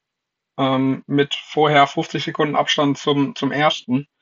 Äh, und das zeigt ja die, die Vormacht von, von Mercedes und den Speed. Ja, also die, die, die Leistung von Hamilton, die ist ja eigentlich meistens nicht zu kritisieren. Was er halt schon seit Jahren mit dem Auto macht, ist halt wirklich weltmeisterlich, aber halt auch, äh, was ich heute gelesen habe, was mir dann gar nicht so aufgefallen ist, ist, dass er wohl halt auch ähm, stark zu Auto mit seinem Körper, im Auto mit seinem Körper zu kämpfen hatte. Weil das äh, Rennen halt natürlich in Ungarn war sehr heiß, sehr schwül und durch die vielen Kurven auch sehr anstrengend. Ähm, und er, Hamilton glaubt, dass das an den, ja, an seinen, den Folgen der Corona-Erkrankung liegt, die er im Dezember letzten Jahres hatte. Und äh, unter dem Aspekt, dass er halt auch nicht wirklich nicht körperlich 100% da war, wahrscheinlich, äh, ist es schon eine, eine Wahnsinnsleistung äh, von ihm gewesen, auf jeden Fall. Aber es wäre auch nicht das erste Mal, ne? Also ich glaube, ähm, bei Drive to Survive hatte man das ja gesehen auf Netflix. Ähm, 2018? Ja, du meinst Nein, 19, das, 19 ähm, war's. genau, in Deutschland, ne? Wo er genau, so wo er mit, mit 41 Grad Fieber noch eine Pole Position herausgefahren hat. Was mich aber dann trotzdem vorm Fernseher so ein bisschen zum Schmunzeln gebracht hat, war äh, der Funkspruch äh, nach dem Battle oder während des Battles mit Alonso. Ähm, hatten wir ja vorhin schon so ein bisschen angerissen. Als es einmal ein bisschen enger wurde, hat der Hamilton dann gesagt, ja, bei den Geschwindigkeiten ist es so gefährlich. Und ich dachte mir nur, Moment mal, vor zwei Wochen in Silverstone, ähm, da war es noch 50 km/h mehr und du brauchst dem Verstappen da in die Hinterachse. du willst mir jetzt was von gefährlichen Manövern erzählen. Ähm, ja, aber ist ja dann doch gut gegangen. Ähm, nichtsdestotrotz, äh, ja, wenn er da früher vorbeigekommen wäre an Alonso, dann hätte das Rennen mit Sicherheit noch gewonnen. Das ist halt absolut krass, wenn er vom letzten Platz dann da wieder einfach mal durchjagt in Ungarn, dem äh, ja, Monaco ohne Wände, wie man so schön sagt. Ähm, war schon eine außergewöhnliche Leistung. Ja, das, das ist aber auch, ähm, zeigt halt auch wieder diesen Abstand, ne, wofür ich vorher schon mal geredet habe, zwischen den wirklichen Top-Teams und den Mittelfeld-Teams, weil 50 Sekunden, die er dann, nachdem er den, den Boxenstopp äh, von Inters auf Medium-Reifen vollzogen hatte, waren, war der Rückstand auf Ocon und dass er die dann halt äh, zufährt. Das gibt's äh, in keiner anderen Rennserie so wahrscheinlich, dass das möglich ist, äh, abgesehen von den Langstreckenrennen. Aber das ist schon, das ist schon heftig. Also das es geht natürlich viel auf die Leistung von Hamilton. Ich will das gar nicht schmälern. Aber eigentlich sollte das nicht ja, möglich das sein. Ist, ja, das zeigt halt das Problem, was viele, glaube ich, sehen bei der Formel 1, dass die Spannung vielleicht gar nicht so in dem Sinne da ist, sondern die äh, viel von den Autos abhängt. Ähm, wobei das ja auch teilweise man mhm. äh, nicht gelten lassen kann. Da gehört ja auch immer noch das fahrerische Geschick dazu. Ähm, Nee, ich, wie gesagt, ich wollte das gar nicht schmälern, die Leistung von Hamilton. Es, ähm, das wäre wahrscheinlich genauso gewesen, wenn ähm, die Rollen vertauscht gewesen wären und Verstappen ähm, hätte die Kurve 1 unbeschadet überlebt und Hamilton wäre in Verstappens Rolle gewesen, ja. dann wäre Verstappen genau. genauso durch das Feld gekommen. Also, vielleicht nicht genauso, aber hätte sich auch relativ leicht äh, nach vorne arbeiten können. Und äh, das halt auf einer Strecke wie in Ungarn, zeigt halt, wie groß halt dann doch noch der Performance-Unterschied ja. zwischen den einzelnen ähm, Fahrzeugen ist. Was mich sehr überrascht hat, äh, wenn wir jetzt zu Esteban Ocon gehen, wenn ihr noch was zu der Hamilton habt, dann jetzt. Ähm, was mich sehr überrascht hat bei Esteban Ocon ja. und generell ja. bei dem Alpine, dass der zweite Sektor in Ungarn einfach brutal stark war.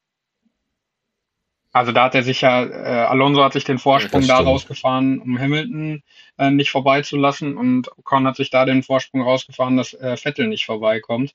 Ähm, das war ja wirklich Wahnsinn und ansonsten sehr, sehr solides Rennen, ne? unspektakulär sogar.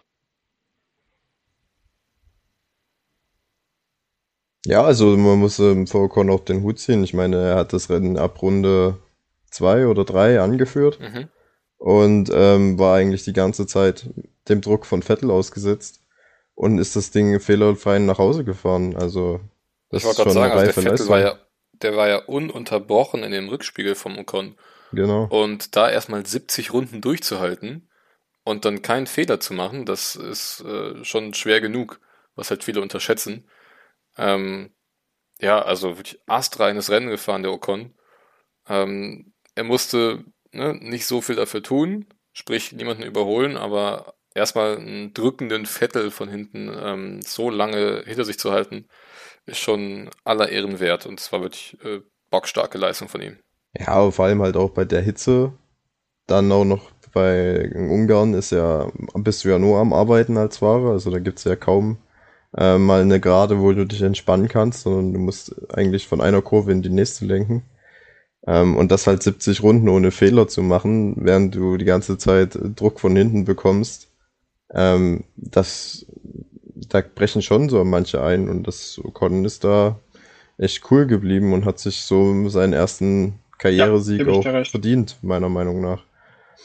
Und ich, freue mich, ich freue mich auch für ihn, weil er hatte ja jetzt ähm, zwischenzeitlich auch ein paar sehr schwierige Rennen, wo er im Q1 ausgeschieden ist oder, gleich in Runde, in Runde 1 irgendwie äh, in einen Unfall verwickelt war und nicht mehr weiterfahren konnte. Und wo auch Alonso ihm so ein bisschen den Rang abzulaufen schien und dass er sich jetzt mit dem mit so einem Ergebnis zurückmelden kann, äh, auch wenn es in der Entstehung glücklich war, da freue ich mich wirklich für ihn. Ähm, und ich hoffe und ich denke auch, dass er jetzt neues Selbstvertrauen gewinnt und ähm, dass er in Zukunft, ja, vielleicht ein bisschen wie Gasly ähm, von diesem Sieg getragen wird und immer wieder gute Leistungen aufrufen, abrufen kann. Hoffen wir es. In der Gesamtwertung hat sich jetzt ein bisschen was getan. Hamilton ist jetzt wieder auf der 1, 6 Punkte vor Verstappen. Ähm, dahinter bleibt erstmal alles gleich. Äh, Norris, Bottas und Perez. Dann haben wir, wie angekündigt, äh, Sainz, der an Leclerc vorbeigeht. Ähm, ja, und darunter hat sich natürlich auch ein bisschen was getan. Ocon hat natürlich jetzt eine Menge Punkte eingefahren, genauso wie Alpine in der Konstrukteurswertung. Die sind jetzt damit Fünfter. Ähm, ja, und es kristallisiert sich so langsam schon heraus, wer gegen wen kämpft in der Konstrukteurswertung. Ne? Also wir haben ähm, natürlich Mercedes und Red Bull, die um den Sieg kämpfen. Dann haben wir McLaren und Ferrari um Platz 3. Alpine, Aston Martin und Alpha Tauri um die 5. Und äh, ja, jetzt sind anscheinend Williams, Alfa Romeo und Haas um Platz 8. Ähm, das mal so als kleines Zwischenfazit ja, zur Saison. Genau, und dann können wir, glaube ich, das genau. Rennen genau. soweit abschließen und in unseren kleinen Newsblock eintauchen, oder? Mhm. Ja. Ähm, die erste News ist, dass Honda nach, ähm, ja, nach dem Unfall von Silverstone bei Verstappen an diesem Wochenende bereits den dritten Motor der Saison eingebaut hat. Ähm, zur Erinnerung, per Reglement sind pro Saison nur drei Motoren und deren Komponenten pro Fahrer, pro Fahrzeug zugelassen. Ähm, das heißt, bei Red Bull und Honda ist man da schon bei der Saison Halbzeit bei der bei dem erlaubten Kontingent angekommen, was wahrscheinlich bedeutend, dass es für Verstappen irgendwann in der Saison mal Startplatzstrafen geben wird. Wir sind jetzt beim Verbrennungsmotor, ne? Ich glaube, das Getriebe darf man ja sechsmal oder viermal wechseln. Ne, das Getriebe muss sechs Rennen durchhalten. Genau, sechs Rennen und dann darf genau. es straffrei ausgetauscht werden. Dann, ne? genau. Genau. genau ja. Es gibt Motorenkomponenten, ähm, die dürfen, da gab es drei Komponenten pro Saison geben und es gibt Motorenkomponenten, die dürfen es nur zwei sein. Mhm. Ähm, bei Verstappen ist es jetzt halt so, dass man zumindest bei dem Verbrennungsmotor ähm, und auch bei, glaube ich, anderen Teilen halt schon an der äh, erlaubten, ähm, ja, dem Kon das Kontingent ausgeschöpft hat und wahrscheinlich halt in der zweiten Saisonhälfte es bei ihm zu Strafen kommen wird. Ist genau, halt, bei jeder weiteren Komponente, die du dann einsetzt, gibt es ja eine 10 Plätze Strafe fünf. in der Startaufstellung. Ne, 5. 5 sogar nur, okay. Ja. Ja. Aber dieses Und, Problem werden natürlich auch irgendwann andere haben, ne? Also je weiter wir ans Ende der Saison kommen, ähm, desto mehr Strafen wird es dann da für jeden Fahrer geben. Deswegen besteht dann immer noch die Möglichkeit, dass es ähm, sich dann vielleicht wieder irgendwo ein bisschen ausgleicht bei Verstappen. Die Möglichkeit besteht, dadurch, dass es halt aber jetzt schon nach elf Rennen drei Motoren sind, ähm, trifft es ihn wahrscheinlich schon hart. Also vielleicht ja. muss er sogar ja, zweimal ja auch immer ähm, wieder, ne? Platzstrafen in Kauf nehmen. Kostet ja auch immer wieder viel, äh, viel halt, Geld für, für den Hersteller ja. und äh, in dem Fall für Red Bull. Ja, und das, also was halt umso ärgerlicher ist, äh, ist halt, dass der Motor halt aufgrund der Kollision in Silverstone ähm, kaputt gegangen ist, der zweite. Hm. Äh, der war ja auch erst in, in Frankreich, glaube ich, war der erst eingesetzt worden. Ähm, ja, es hat nur drei Rennen geschafft. Ähm, ja, das ist natürlich bitter für Red Bull. Zumal ähm, bei Paris jetzt äh, der Motor, der ihm in Budapest gegeben wurde, neu eingesetzt wurde, der wahrscheinlich durch den Crash ähm, auch beschädigt ist und äh, getauscht mhm. werden muss. Also für Red Bull äh, erstmal da schlechtere Karten im Kampf um die KWM äh, in der Winterpause.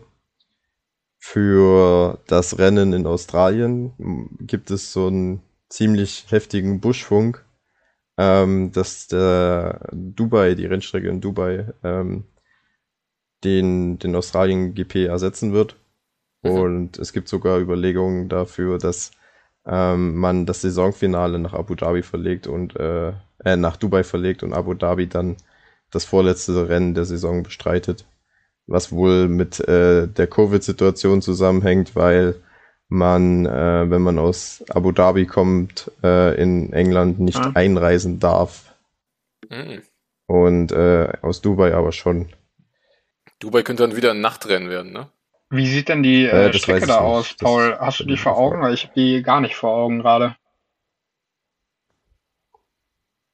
Ich habe die auch nicht vor Augen. Ich, ich muss sagen, dass ich die schon ein paar Mal in Rennsimulatoren gefahren bin. Ähm, relativ oft sogar. Also ich finde, die Strecke ist wirklich ansehnlich. Ähm, die ist auch, wie gesagt, schon lange fertig. Ist jetzt nicht so wie die in, in St. Petersburg, die dann äh, übernächste Saison dazu kommt. Da könnt ihr euch ähm, natürlich auch alle unsere Zuhörer gerne mal bei YouTube ähm, Streckenführung da angucken in Dubai. Also ja, ist ein bisschen schwer, womit man die vergleichen könnte. Äh, vielleicht Portimao, ähm, so was das Auf und Ab und enge Kurven angeht. Ähm, nur halt eben komplett ohne Kiesbetten. Da ist jede Auslaufzone asphaltiert. Ähm, es sieht nicht ganz so schrecklich aus wie in Paul Ricard. Aber ähm, ja, es ist so ein Mix okay. aus Abu ja. Dhabi und Portimao, würde ich sagen. Okay. Ja, es ist auch noch nicht offiziell, also das ist nur das, was ähm, so unter. Wobei da hoffe ich ja irgendwie immer noch, dass, dass man nach Malaysia ähm, oder, oder Indien oder so zurückkehrt, ähm, da irgendwie so diesen alten Charme reinbringt äh, und ja, eine ältere Strecke mal wieder aufnimmt. Ja, es, es muss halt auch immer irgendwie mit der Corona-Situation ja. zusammenpassen, ne? Und da weiß ja. ich eben jetzt nicht, wie es da mit Indien aussieht. Wahrscheinlich ähm, schwierig. Auch Malaysia wird wahrscheinlich strenge Einreiseregeln haben. Also könnte ich mir jetzt mal vorstellen. Das ist ja, glaube ich, jetzt äh, auch gefährliches Halbwissen ein Nachbarland von Singapur. Ja, ist es. Ähm, ja, und äh, da ist es ja ähnlich streng. Ähm, ansonsten, ja, Dubai, warum nicht? Also ich meine, neue Strecken immer gerne, ne? Ähm, wir haben jetzt noch geplant, zwölf Rennen vor uns, elf sind wir jetzt gefahren, stand Sommerpause. Ähm, und nach den vier Wochen Pause, die wir jetzt vor uns haben, geht es dann mal richtig ordentlich weiter. Dann warten nämlich drei Tripleheader auf uns.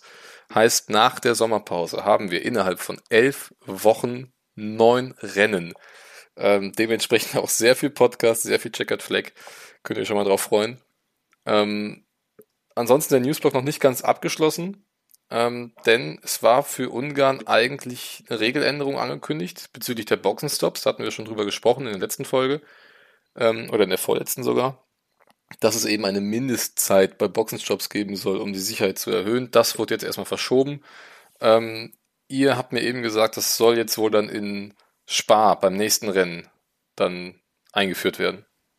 Genau, äh, ich weiß, kenne den genauen Grund für die Verschiebung nicht, aber ähm, da, es wird auf jeden Fall dran festgehalten und es soll jetzt in, in Spar umgesetzt werden. Genau, dem. Ähm, wir werden ja, man, man, muss sehen, wie sich das entwickelt. Ne? Für man Spar muss gucken, wie, ja, wie ja, die Teams sich dabei verhalten und sowas.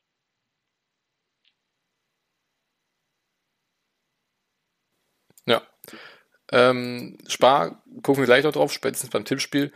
Ähm, Nochmal ganz kurz, ganz äh, leicht beleuchtet am Rande. Die Formel 3 ist natürlich an diesem Wochenende auch wieder gefahren in Budapest.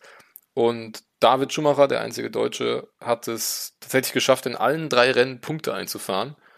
Ähm, ist damit jetzt nochmal so ein bisschen nach oben geklettert in der Gesamtwertung, steht jetzt auf Platz 12 von insgesamt 32 Fahrern, die in dieser Saison schon an den Start gegangen sind.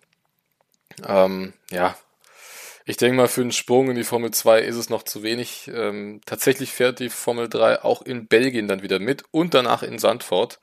Ähm, dann gibt es noch mal anderthalb Monate Pause und das letzte Rennen der Saison dann in Austin. Ihr wisst es ja, die ähm, Formel 3 und Formel 2 haben ja ihre Rennwochenendabläufe ein bisschen verändert. Heißt, beide fahren jetzt nur noch auf jeweils acht Strecken oder sieben sogar nur. Ähm, dafür dann aber drei Rennen pro Wochenende. Ähm, ich weiß ehrlich gesagt gar nicht auswendig, wann die Formel 2 wieder dabei ist. Wie gesagt, in Belgien also erstmal die Formel 3 wieder dabei. Genauso wie Paul, du wirst auch da sein in Spanien. Genau, ich werde dir das äh, Wochenende in Belgien live an der Strecke angucken. Ähm, werde mich unter die Orange Army der Verstappen-Fans begeben wahrscheinlich und äh, ähm, werde ja ein, hoffentlich ein, ein spannendes Rennen erleben. Ähm, ich plane mich äh, ja, bei der Mistral-Graden da am Ende ähm, niederzulassen und äh, hoffe, dass das klappt und ich hoffe auf gutes Wetter und auf gute Stimmung und äh, ja, ich freue mich drauf. Es wird das erste Mal Definiere sein, dass ich gutes Wetter. ja, also gutes Wetter im Sinne, es hätte schon gerne Sonnenschein, äh, einfach weil ich die ganze Zeit draußen auf einer Wiese sitzen werde. ähm, ja, genau, ich freue mich sehr drauf auf jeden Fall und ähm, ich werde dann natürlich ja, und auf Instagram Eindrücke, natürlich äh, mit euch teilen im Podcast. Ja, und hoffentlich dann auch auf Instagram, ne? Natürlich, natürlich. Ähm, apropos Spar, da war jetzt dieses Wochenende ähm, 24-Stunden-Rennen und äh, nicht nur da, sondern auch generell recht häufig in letzter Zeit gab es in Spar, das wirst du jetzt vielleicht nicht so gerne hören, Paul, ähm, sehr starke Regenfälle. Ähm, also gerade im Sommer, da, ist, da sind teilweise wirklich Fluten ähm, Richtung Rouge darunter äh, geflossen. Ähm, die Strecke war sogar zwischenzeitlich, äh, glaube ich, eine Woche lang gesperrt, weil man da erstmal aufräumen musste. Ähm, also vielleicht erwartet uns dann auch dort dann, ja nochmal. Dann hoffen wir aber mal für den ähm, Paul. Hätte ich also jetzt, glaube ich, hätte ich, ich nach Ungarn jetzt nichts also. gegen. also ich, ich, wie gesagt, es gibt. Also der kostet auf jeden Fall ins Phrasenschwein. Ähm, ja, das ist, genau, also das hat Mutti immer zu mir gesagt und äh, ja, ob es jetzt Regen oder Sonnenschein, ich werde da sein, haha. Und ich werde es genießen und ähm, ich glaube halt, dass äh, die Stimmung halt positiver ist, wenn die Sonne scheint und vielleicht Verstappen führt. Ähm, und deswegen hoffe ich darauf, weil ich glaube, mit den Verstappen-Fans zu feiern könnte ganz, ganz witzig werden. Das könnte sehr gut sein, ja. Ähm, dann kommen wir, glaube ich, schon zum Tippspiel, oder? Habt ihr ja, noch was? Kommen wir zum ja. Tippspiel. Also nein, wir können zum Tippspiel äh, im, Ja, im, ich war im, im letzten Rennen äh, äh, oder im ja, letzten, in der letzten Aufnahme ja im Urlaub und äh, ihr habt getippt, äh, Verstappen, Norris, Leclerc bei Chris. Ja. Ganz, ganz kurz vielleicht noch. Äh, Janik, erzähl doch, was konntest ja, du aus leider, Sandford, wo du leider ja warst, nicht so viel, ähm, wie er hofft, denn äh, die Corona-Lage in den Niederlanden hat sich äh, extrem verschärft in, in der Zeit. Ähm, die Strecke war für Zuschauer komplett gesperrt. Ähm, nichtsdestotrotz habe ich es mir nicht nehmen lassen, äh, eine Absperrung, die mir etwas, ja, nicht unbedingt wie eine Absperrung aussah, äh, äh, ja. genau. Ich will. Gut, dass ich, wir äh, unsere vollständigen Namen Zugang zur Strecke haben, verschafft, ähm, aber alles gut.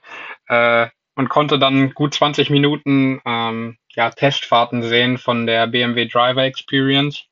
Ähm, und habe mir dabei dann auch die neuen Steilkurven, was heißt neu, ähm, ja, neu asphaltierten Steilkurven angeschaut und äh, ja, die, die sehr gut. Also die, die Strecke ist, glaube ich, in einer sehr, sehr guten Verfassung. Es wird viel ähm, aufgebaut an Tribünen.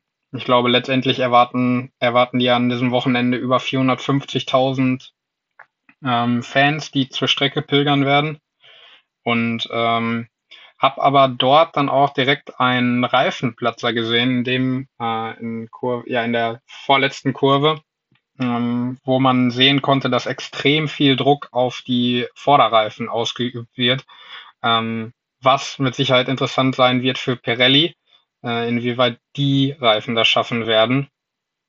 Also da müssen wir mal abwarten, inwieweit äh, sich das entwickelt. Ansonsten, ja, äh, schöne Strecke. Ich glaube, da kann sich jeder darauf freuen. Viele, viele Max Verstappen-Fans werden da anwesend sein. Ähm, und ich glaube, sehr, sehr stimmungsvoll wird das ganze Rennwochenende dort. Die nächsten ja. beiden Rennen sind ja, ja absolute Verstappen-Rennen, ne? Erst Belgien, ja. Und ich, ich glaube, Ralf Schumacher war der gestern bei Sky einen ganz, ganz äh, interessanten Satz gesagt hat. Äh, ich bin gespannt, wie, äh, wie Lewis Hamilton nach Sanford einreisen kann oder ob der direkt wieder ausgewiesen wird. ja. ja, oder ob er überhaupt nochmal rauskommt. Ja, okay, aber zurück zum Tippspiel.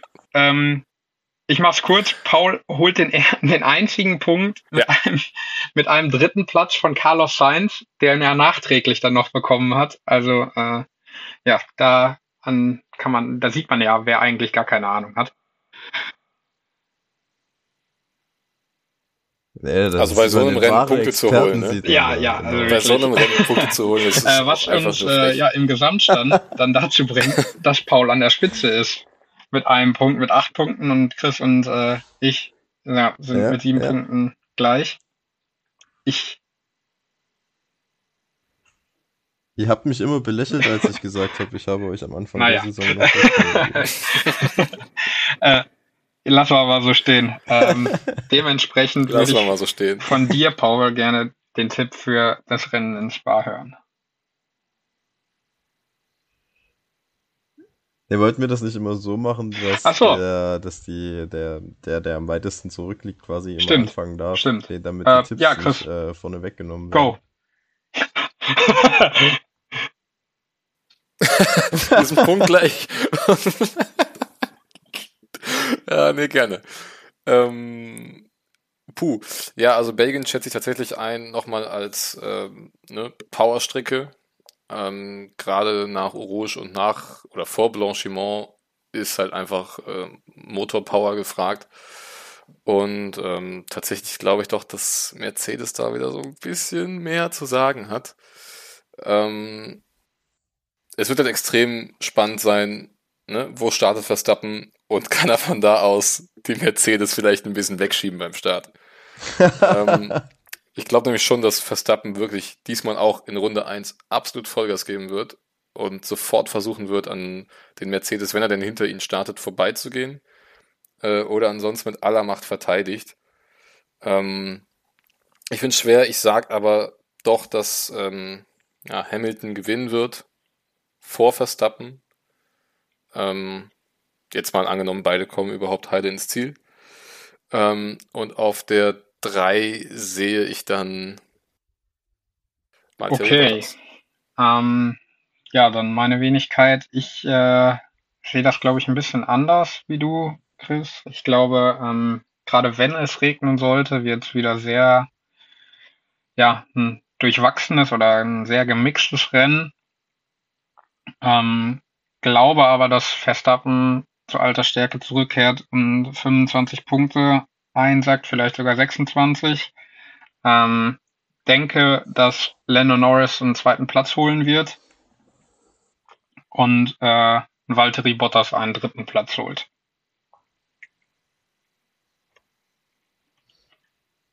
In Runde 1 draußen.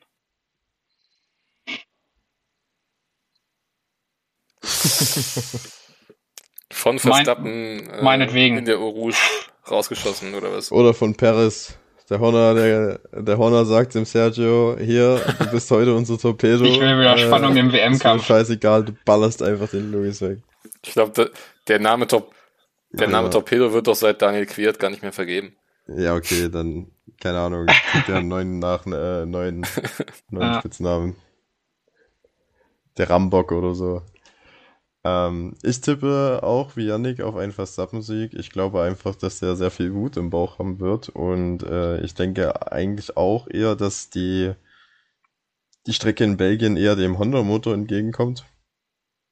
Ähm, weil es halt, oder beziehungsweise dem Red Bull, äh, weil es sehr viele mittelschnelle Kurven und schnelle Kurven gibt und äh, weil ja, man in Österreich und auch in Frankreich gesehen hat, dass der Honda-Motor auf den Geraden ähm, ja ein bisschen konstanter viel Leistung freigeben kann als der Mercedes. Ähm, deswegen tippe ich Verstappen auf 1. Ich denke, dass Hamilton Zweiter wird, einfach weil wir hier über Lewis Hamilton reden. Ähm, und mein Tipp ist, äh, dass auf Platz 3 ja, äh, Lando Norris ins Ziel kommt. Gut gemixt irgendwo. Und äh, ich hoffe, also vielleicht für die Spannung hoffe ich, dass gar keiner von uns Punkte holt, weil dann wird es wieder ein Chaosrennen. Ähm, aber das, das, ich, ich freue mich auf, auf nach der Sommerpause. Also man kann auch trotz Chaosrennen Punkte holen, ne? Ja, Paul, du hast der, der, 2 auf 3 getippt, ja.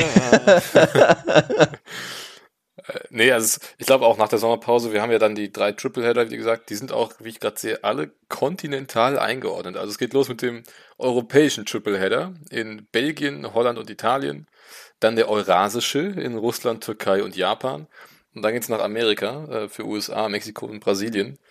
Mhm. Äh, ja, und wenn dann Dubai nochmal dazu kommt, dann haben wir die letzten drei Rennen nochmal ähm, ja, dann in den Emiraten oder dann äh, am, äh, am Persischen Golf.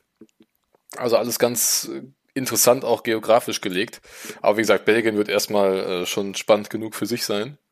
Und ja. dann würde ich fast sagen, sind wir für heute durch. Ja, schon. Vogelwildes Rennen, äh, aber eine Mammutfolge. 45. ja.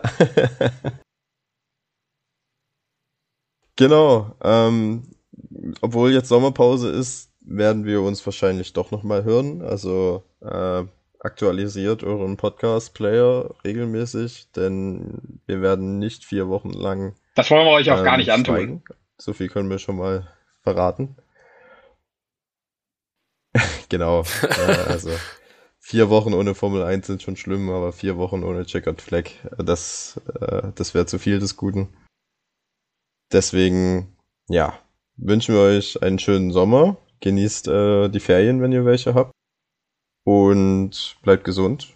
Folgt uns auf Instagram ähm, oder sonst wo. Und ja, vielen Dank fürs Zuhören bis hierhin. Und wir freuen uns äh, auf die zweite Saisonhälfte mit euch dann. Ciao, macht's gut. Tschüss.